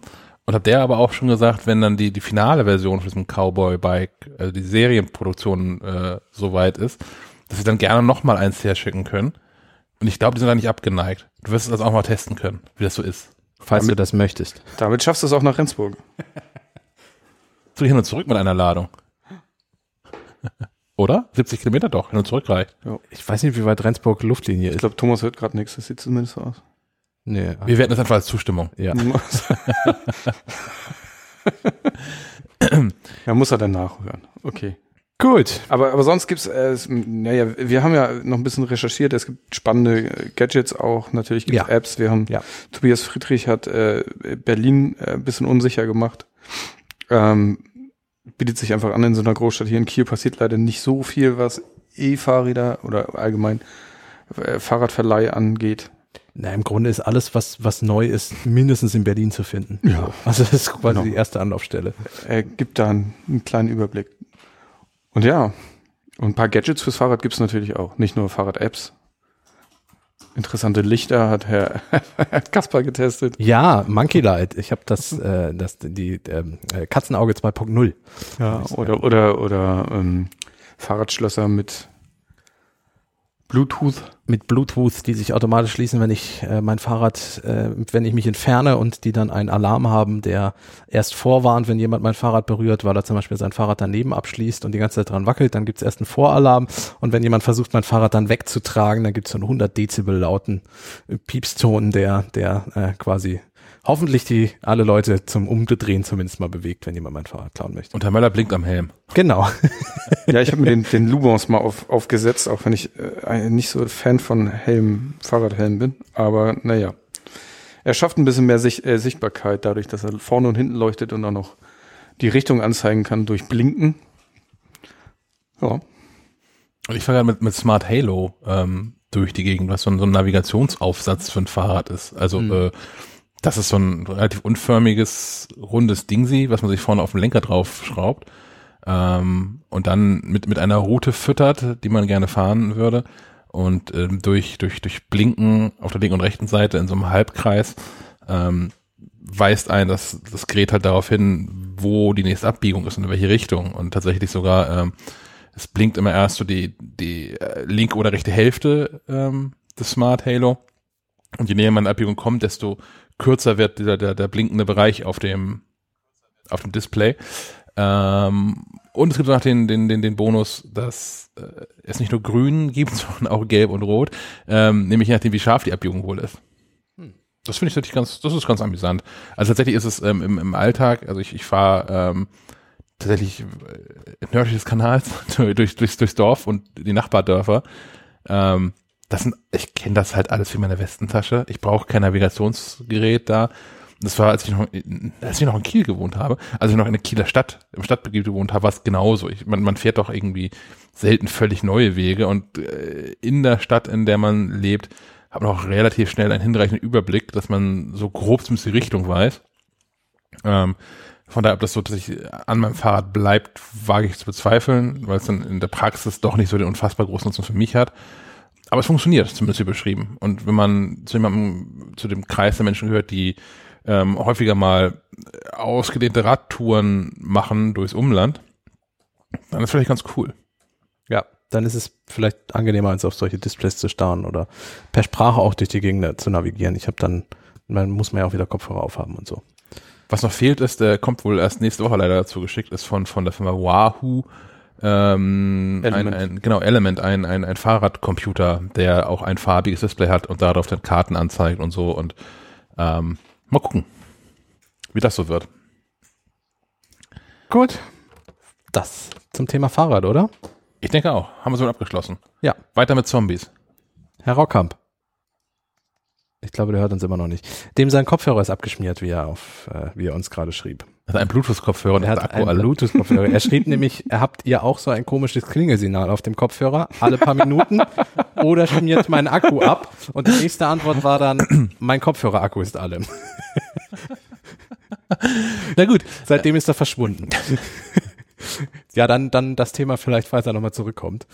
Dann ähm, improvisieren wir und ziehen vor, äh, das ist das Facebook-Thema, das Facebook-Thema der Woche. Das ist echt traurig, ne? Ist man, man, man stumpft doch ab, das hat auch, ich glaube, ich glaube, Stefan hat das auch schon äh, als Kommentar in den, in, in, im Sendeplan hinterlassen, dass man da so ein bisschen abstumpft, weil Facebook halt ständig Scheiße baut. Ähm, ich weiß nicht, man kann es kurz zusammenfassen. Äh, Auf der einen Seite hat, hat Facebook mindestens 50 Millionen ähm, Instagram-Nutzer-Datensätze irgendwo offen rumliegen lassen. Auf irgendwelchen Amazon Cloud-Servern. Ähm, äh, gut, das ist natürlich die Frage, wie viel private Daten man in so einem Instagram-Account irgendwie hat, aber viele haben dann doch immerhin ja sowas wie den Wohnort oder andere Social-Media-Profile oder was man so macht und den Klarnamen mit drin. Aber war nicht auch die. Telefonnummer dabei? Wenn hinterlegt ist, ist auch sowas damit drin, genau. Oh. Ähm, so Sachen, die man halt schon einfach auch nicht in fremden Händen wissen möchte, zumindest nicht ohne gefragt zu werden. Genau. Ähm, das ist so das eine Ding, was, sie- was sie sich geleistet haben. Äh, nur eine Woche nachdem dieser riesengroßen WhatsApp-Bug ja stattgefunden hat. Aber lassen wir das. Ähm, außerdem ist äh, dabei noch rumgekommen, dass, dass, dass Facebook ähm, es für eine gute Sache gehalten hat, persönliche Daten äh, von Facebook-Nutzern gebündelt an Telekommunikationsfirmen Mhm. zu verkaufen. Mhm. Ähm, was dann auch so Sachen beinhaltet wie gelikte Seiten. Also, also einmal das ganze Programm, worüber wir uns schon damals bei Cambridge Analytica aufgeregt haben, ähm, macht Facebook lustig weiterhin. Inzwischen einfach, das ist inzwischen aber weiterhin und zwar auch selbst und dann gegen Geld und lässt sich das nicht nur wie bei ähm, diesem Cambridge Analytica Ding äh, unterm Arsch weg äh, klauen, sondern profitiert auch noch von. Und das alles in Zeiten, in denen sich ähm, so ein, ein Mark Zuckerberg völlig ungestraft hinstellen kann und sagen kann, dass Privacy für Facebook die Zukunft sei. Ähm, alles, ähm,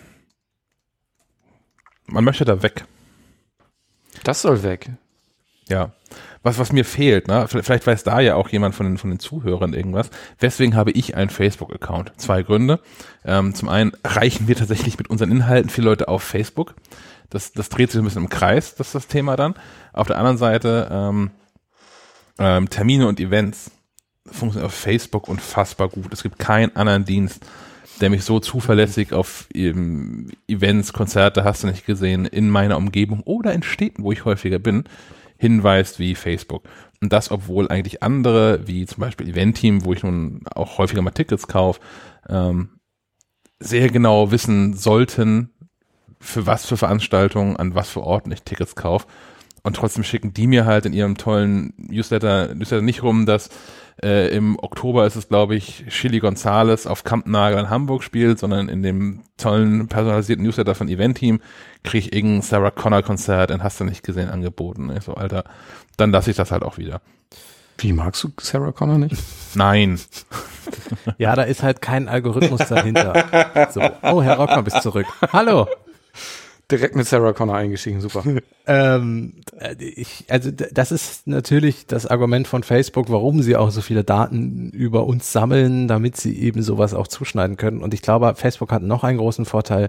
Ich glaube, jeder, der irgendetwas veranstaltet und da Leute da haben möchte, irgendwelche Festivals, Konzerte, äh, Märkte oder irgendwas, der packt das natürlich auf Facebook. So, weil dort immer noch sehr, sehr viele Leute unterwegs sind. Das heißt, Facebook hat auch einfach den riesen Vorteil, dass es auch gefüttert wird mit unglaublich vielen Daten und davon wegzukommen ist schwierig. Also, Solange, also, äh, konzerttechnisch kann ich ja immer noch Bands in Town empfehlen. Das ist ja auch so eine, Stimmt. äh, das ist eigentlich eine Webseite, ein Dienst mit App gibt gibt's auch. Scannt deine, scannt, scannt, wenn du willst, auch deine ähm, Musikbibliothek, um den Leuten, also den Künstlern dann automatisch zu folgen. Und schlägt dir dann auch äh, Künstler, also Konzerte vor, die in der Nähe stattfinden. Also, äh, aber das begrenzt sich auf Konzerte und da, da sind keine anderen Veranstaltungen bei. Was auch Konzerte kann, ist, habe ich auch angeguckt, Songkick heißt die App. Wie Liedtritt. Songkick. äh, der Liedtritt, okay. Ja. Von, nicht von Kleinweich. Nee. Gut. Ähm, Äh, nun muss man aber auch dazu sagen, dass bei Facebook, was, Entschuldigung, nee, bitte. Welcome back. Erzähl. bin ich ein, achso, Entschuldigung, ja, ich war mir gar nicht sicher, ob ich noch drauf bin. Doch, doch. Ähm, Facebook nicht vergessen, der Messenger, der Messenger, achso, hatten wir schon? War Nein. Gerade Nein, nein. Oder technisch nicht ansprechbar? Über den Messenger haben wir noch nicht gesprochen. Äh, der, der Messenger ist, der Messenger ist einfach sehr wichtig. Ich könnte auch auf Facebook äh, verzichten. Ähm, ich würde aber gefühlt sagen, 95% aller Leute, die ich kenne, nutzen den Facebook Messenger neben WhatsApp. Und ich möchte WhatsApp nicht nutzen. Nicht, weil ich groß was gegen WhatsApp hätte, sondern ach, weil ich nicht, weil ich nicht mich mit noch einem neuen Programm anf oder neu ist es ja nicht mehr, mit noch einem Programm anfreunden möchte. Insofern, der Facebook Messenger ist gefühlt von 95% aller Leute in Benutzung. Die du kennst. Ich, das Insofern, das ist das, Bei mir sind es was 95 mich- Prozent, die ihn nicht nutzen. Es ist so völlig konträr zu meiner Erfahrung. Tatsächlich, ja. Ja, ja, es ist, Aber jeder, der Facebook hat, ja das mag sein. Ich, theoretisch auch den, den Messenger. ja, natürlich. Also ich glaube, wenn ich rumfragen würde und anfangen würde, Leuten darauf zu schreiben, würde ich auch Antworten bekommen. Also ich nutze ihn halt selber überhaupt nicht. Ich glaube, das ist der Punkt. Deswegen käme auch Geht niemand auf die aus. Idee, mir da was zu schreiben. Ja, geh davon aus. Ja. Äh, ja, ja, mal gucken. Aber ja, mal schauen, was da draus wird. Aber ich, ich fürchte, Facebook wird uns noch eine Weile begleiten und das wird nicht das letzte Mal gewesen sein, dass man da Daten verliert. Es bleibt eine Katastrophe. Ja. Ähm, ähnlich gut dabei ist, ist Intel, oder Herr Raukap? Ach so. ja, Intel ach, wird langsam zum schwierigen Thema, nicht nur auf dem Mac, sondern allgemein, oder? Ähm, da ist ja jetzt dieser, die Zombie-Load Attack ist aufgetreten. Das hört sich sehr interessant an und hört sich nach 50er Jahre an.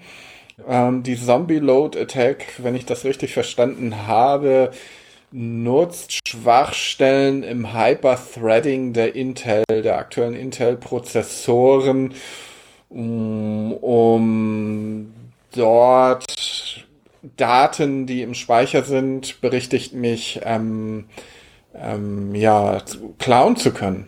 Na, also Entwickler, die diesen Bug innerhalb der Intel-Prozessoren nutzen, haben eventuell Zugriff auf die Daten des Nutzers. Und das ist ja nun nicht zum ersten Mal, dass Intel-Prozessoren irgendwie dumm auffallen in dieser Hinsicht. Ja, vor allem ist der Gag, dass man auch nicht viel dagegen tun kann. Also beim letzten Mal, als es ähm, um Heartbleed hieß die Nummer, glaube ich, ähm, ging, konnte man dann mit der Software noch so ein bisschen dagegen Ja. steuern. Ähm, diesmal ist es ja so, dass äh, Apple hat ja schon im aktuellen ähm, macOS Update wohl unternommen, was man unternehmen kann. Man kann dieses Problem noch weiter ausgrenzen oder aus, ausschalten. Und Apple schreibt im Support-Dokument dazu, ähm, ja, könnt ihr zwar machen, aber könnt ihr davon ausgehen, dass ihr 40% weniger Rechenleistung habt. Das ist mega uncool. Ja, genau, dieses Hyperthreading, das Hyperthreading ist dafür zuständig in einem Prozessor, dass man bestimmte Prozesse zusammenlegen kann.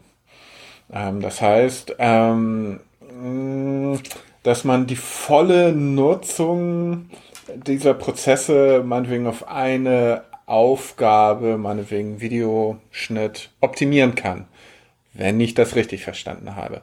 So, und wenn man das einem System raubt, dann kommt es natürlich zu Geschwindigkeitseinbrüchen, was natürlich bei der heutigen Geschwindigkeit der Systeme relativ ist, oder? Ich glaube, ja, also für, für, für, normale Menschen, die dann so ein bisschen Mail machen und Facebook klicken und iTunes anhaben, schon.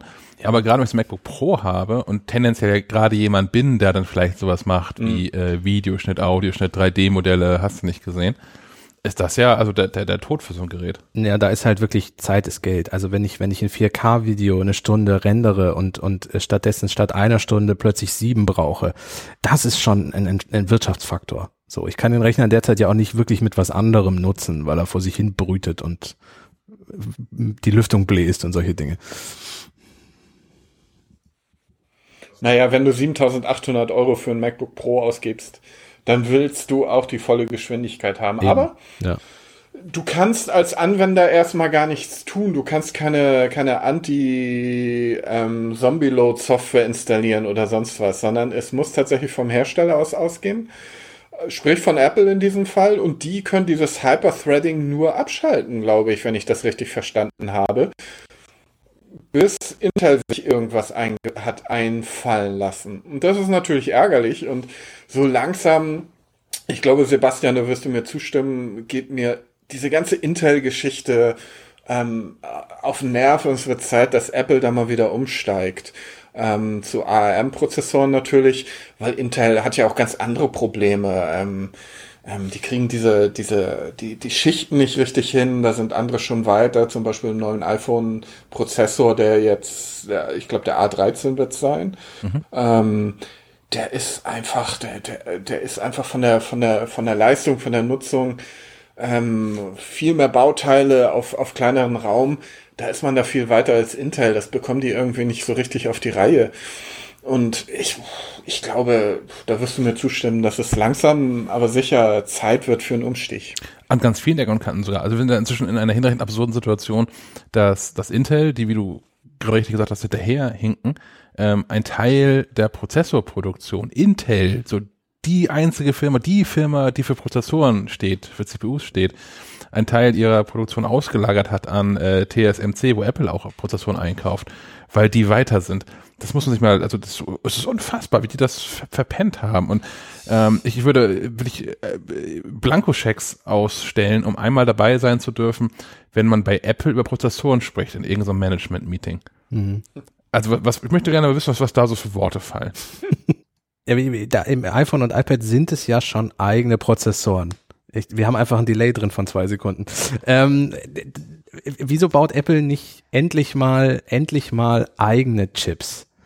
Also im Mac, im iPhone und iPad funktioniert das ja schon super. Warum warten wir noch? Ich glaube, das ist nicht so ganz trivial. Also, ähm, also ich denke, sie werden, sie werden dran sein, ja, ja. Und das ist dann auch so ein bisschen die, die, die Frage davon, wie man die Entwickler mitnimmt, ne? Ja, wir also, haben wirklich ein Delay. äh, äh, ist dann ja auch die Frage, wie man, das fixen wir in der Post. Ähm, Ob du das hinkriegst, da bin ich gespannt. Ähm, wollte ich gerade sagen, ja, ist auch die Frage natürlich, die Entwickler mitzunehmen, ne? Weil das ist, ähm, das war damals ja schon mit ähm, Rosetta hieß es ja, als, als Apple auf mhm. Intel gewechselt ist. Das ging erschreckend komplikationsfrei. Mhm. Ist zumindest meine Erinnerung als Anwender, der damals auch gar keine Ahnung von Programmieren hatte, zumindest nicht auf der, äh, auf der Apple-Plattform. Ähm, die Frage ist, ob es so trivial ist, das jetzt zu wandeln und ob nicht auch ähm, Projekt Marzipan da schon ein ganz bedeutender Schritt ist dafür zu sorgen, dass, dass möglichst viele Entwickler, die bisher sich auf, ähm, äh, auf, auf der Mac-Plattform rum, rumtreiben, mitbekommen, wie das funktionieren kann, wenn man äh, äh, Software für ARM-Prozessoren schreibt oder für die Architektur schreibt. Ähm, das ist, glaube ich, die, die, die größte Hürde, dass man, dass Apple auch ein bisschen Zeit davon läuft. Also zum einen, man rennt jetzt zunehmend in solche Probleme rein. Das ist innerhalb von Hardware war vor einem Jahr ungefähr, glaube ich. Ähm, innerhalb von, von kurzer Zeit auf jeden Fall äh, in solche wirklich krassen Probleme, die Apple auch nicht mehr beheben kann. Plus Apple, äh, Intel hängt der eigenen Timeline hinterher. Apple wartet regelmäßig äh, auf Prozessoren äh, für, für neue Macs. Ähm, und Apple hat das Problem mit Intel, dass, dass das Intel selbst hat, dass sie nicht mehr up-to-date sind, dass sie halt, dass andere äh, Hersteller ähm, sie links und rechts überholt haben. Das heißt, Apple muss dringend von, von, von Intel wegkommen, um die eigenen Produkte weiter vorne zu platzieren. Ähm, steht aber vor der Schwierigkeit, okay, was machen wir dann? Das heißt, das muss ja auch funktionieren auf Anhieb, so ein eigener Prozessor. Also ja, klar, sie haben die Erfahrung aus dem iPhone und iPad. Ähm, so ein Mac ist nochmal was anderes und wird auch anders, anders nochmal betrieben, so ein Ding natürlich. Ähm, und dann halt Entwickler mitzunehmen. Hat Motorola eigentlich seine, seine, hat Motorola eigentlich seine PowerPC-Serie jemals weitergeführt? Vielleicht wäre das eine Alternative. Vielleicht im geheimen, stillen Kämmerchen. Aber hat, äh, ist, ist Motorola nicht an Google verkauft? Wem, also, ja, das ist so ein bisschen wie Nokia. We, wem gehört hier gerade was? Fragezeichen. Ich, wir machen jetzt hier live, live Googling Oha. und gucken mal, wem äh, Motorola eigentlich gerade so gehört. Ja, das ist auch aufgespalten. Was Motorola hat ja auch mal früher alles gemacht. Das ist so wie Nokia, also ein bisschen. Ach, die ganzen großen alten Firmen von früher.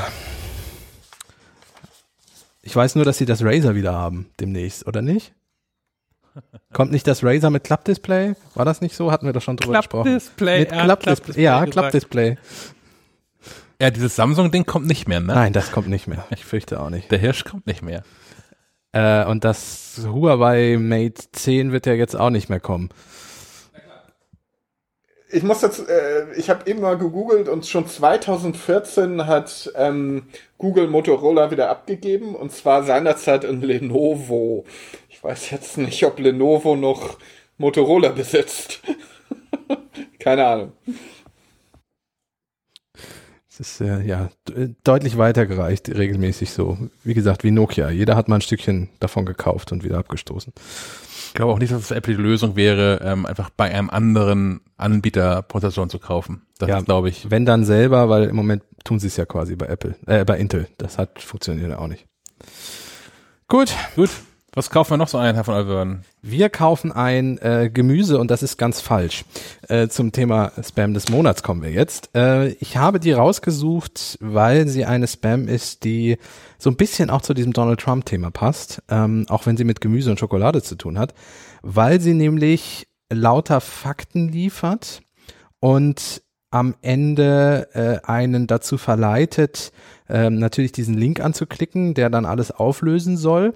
Ähm, vorneweg von diesen Fakten stimmt natürlich überhaupt nichts und es klingt sehr wissenschaftlich und hochtrabend und deswegen meinte ich auch, es passt so in diese Zeit. Äh, das sind ganz viele Verschwörungstheorien und ähm, es passt irgendwie alles so in diese Reichsbürger-Ecke. Es ist ein Reichsbürger, der äh, was gegen Gemüse hat, so im Grunde. Ähm, die, die Mail ist von einem Thomas, nicht von unserem Thomas. Äh, und er schreibt, ich, ich, ich werde hier äh, ich, ein paar Zitate aus dieser E-Mail vorlesen und dann auch auf ein paar dieser Fakten eingehen. Ähm, er schreibt, Hallo, dass Schokolade nicht zu den gesündesten Leb Lebensmitteln gehört, ist Ihnen wahrscheinlich bekannt. Sie macht übergewichtig, lässt Ihren Blutzuckerspiegel in die Höhe schießen und ist verantwortlich für gefährliche Krankheiten wie Typ 2 Diabetes oder das Reizdarmsyndrom. Doch ist Schokolade wirklich so schlimm? Finden Sie es heraus. Forscher konnten zeigen, dass äh, Schokolade ein dreimal höheres Suchtpotenzial besitzt als die Droge Kokain. Erschreckend, oder? Aber noch schockierender ist die Tatsache, dass uns die Werbeindustrie und die Presse seit Jahren erzählen, dass alle Gemüsesorten gesund seien und sicherlich haben auch sie das geglaubt. Allerdings gibt es ein Gemüse, was schädlich ist als Schokolade. Ob dies einer der größten Gesundheitsskandale des 21. Jahrhunderts ist? Ja, auf jeden Fall, schreibt diese Mail. Die Schuld liegt nicht bei Ihnen, sondern bei den Großkonzernen der Lebensmittelindustrie, die alles tun, um dieses Gemüse im höchsten Glanz erstrahlen zu lassen und eventuell Gefahren unter den Tisch kehren. Lassen Sie nicht länger zu, dass die milliardenschwere Werbeindustrie Ihnen ins Gesicht lügt und Sie durch geschmierte Journalisten und Mediziner in die Irre geführt werden. Dann sollst du natürlich auf diesen Link klicken, äh, der dir auch noch verspricht, dass du in 48 Stunden ein Kilo Bauchfett verlierst. Ähm, gesunde und schlanke Grüße, dein Thomas. So viel zu dieser Spam-Mail. Welches Gemüse ist es wohl? Ja, das habe ich auch versucht herauszufinden. Ich habe Bitte der Spargel. ganz bewusst nicht auf den Link geklickt, denn ähm, natürlich wäre das dann, wäre ich da wahrscheinlich auf irgendwas gekommen, was nicht mehr so äh, gesund für meinen Computer gewesen wäre. Äh, deswegen habe ich das nicht gemacht. Ich habe versucht, anhand dieser Fakten in Anführungsstrichen mal herauszufinden, was damit gemeint sein könnte. Es geht ja los damit, dass Schokolade eines der ungesündesten Lebensmittel sei und Bluthochdruck und Diabetes 2 macht. Das stimmt so natürlich nicht. es kommt auf die Schokolade an. Äh, der Kakaogehalt bzw. der Zuckergehalt ist natürlich entscheidend. Das eigentliche Problem ist der Zucker und nicht die Schokolade. Dunkle Schokolade ist im, Gegen äh, im Gegenteil sogar entzündungshemmend, gut für das Gemüt, das Gehirn und für das Immunsystem. So, also wenn du eine Tafel mit 70-prozentigen Kakao isst, hat das natürlich eine andere Wirkung als so ein Maßregel oder Snickers oder Die wie auch schmeckt immer. aber nicht. Ja, ne, kommt drauf an. äh, dann Schokolade macht übergewichtig ist eine der Dinge, die hier erwähnt werden. Äh, eine Staffel Schokolade hat 400 bis 600 Kalorien. Ähm, ja, es kommt drauf an, wie man die isst. Also wenn man den ganzen Tag nur Schokolade in sich reinstopft, ist das so eine Geschichte. Aber äh, Übergewicht hat noch andere Faktoren, nämlich falsche Ernährung, mangelnde Bewegung, genetische Veranlagung. Das spielt alles damit rein. Schokolade ist nicht der Hauptgrund für Übergewicht, wie es hier drin steht. Schokolade macht auch nicht Diabetes Typ 2 und auch keinen Reizdarm. Ich habe keine einzige Quelle dazu gefunden, dass Schokolade irgendwie den Reizdarm äh, fördern würde. Hier wird gerade durchgeatmet. Ähm, auch da kann wieder Zucker durchaus das Problem sein. Schokolade gilt sogar im Gegensatz äh, zu Zucker zu einem der Produkte, die gut sind für Reizdarm, sowie Bananen, Dinkel und Walnüsse, falls es euch interessiert. Dann eine, eine Sache, die hier zitiert wird. Zucker hat ein dreimal höheres Suchtpotenzial als Kokain. Das ist völliger Schwachsinn. Alleine Schokolade mit einer hochsüchtig machenden Droge zu vergleichen ist, äh, es gibt wohl einige dubiose Studien, die das tatsächlich machen, aber ich zitiere einen Artikel der Kollegen der Welt. Es gibt keinen Stoff in der Nahrung, der Menschen abhängig macht, sagt Özgut Albarik, Kinder- und Jugendpsychiater an der Universität Duisburg-Essen. Forscher aus verschiedenen europäischen Ländern haben untersucht, wann Essen zur Sucht werden kann. Nur in Getränken fand sich ein Suchtmittel, nämlich Koffein im Kaffee. Da muss ich hier einmal in unsere Runde gucken. ich habe Sven angeguckt. Ja. Wir trinken sehr viel Kaffee und gerne. Ähm, das heißt, Schokolade, also das Einzige, was wirklich ansatzweise mit, mit Suchtmitteln zu vergleichen wäre, wäre Koffein, aber es ist ja auch kein, Koffein ist ja an sich kein Nahrungsmittel.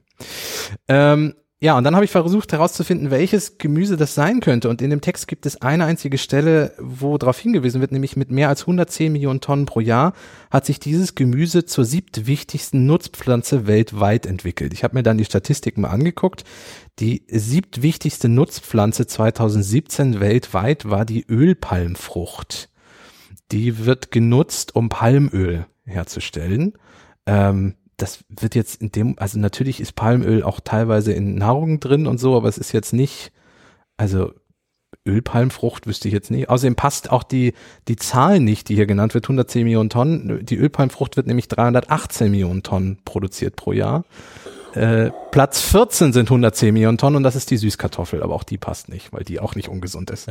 Aber man ist den Gemüse. Ja, aber die, die hat nur äh, 108 Kalorien bei 100 Gramm. Also das, äh, ja, das kann es auch nicht sein. Ähm, ja, deswegen lasst euch auch nicht, wenn eine Spam-Mail nach unglaublich wissenschaftlichen, hochtrabenden Dingen klingt, nichts davon ist wahr, alles ist erfunden in dieser Spam-Mail. Lasst euch nicht davon, auch nicht von einem lieben Thomas, der gesunde und schlanke Grüße schreibt, irritieren. Klickt nicht drauf, auch wenn versprochen wird, dass ihr ein Kilo Bauchfett in zwei Tagen verliert. Und damit verabschieden wir uns äh, bis in die gar nicht allzu ferne Zukunft, denn wir hören uns im Anschluss an Apples Worldwide Developer Conference Keynote am 3. Juni 3. Juni. wieder. Ja. Danke fürs Zuhören, bis zum nächsten Mal. Ciao. Tschüss. Tschüss. Dann. Und in 1, 2 sagt Thomas Tschüss. Tschüss.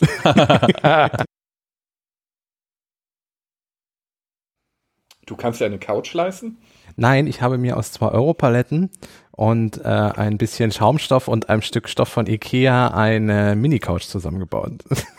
Oh, schweigen wir besser. Das ist alles super Material hier. ja, warum fragst du denn? Die Euro-Paletten haben 3,50 das Stück gekostet. Das war günstig. Das war günstig. Die habe ich bei eBay Kleinanzeigen Ja. geschossen. Die wollte die loswerden. Das sind ja sieben Euro, oder? Das Oder sind 7 wie viel? Euro, genau. Das sind 14 Mark. Oder 28 Ostmark.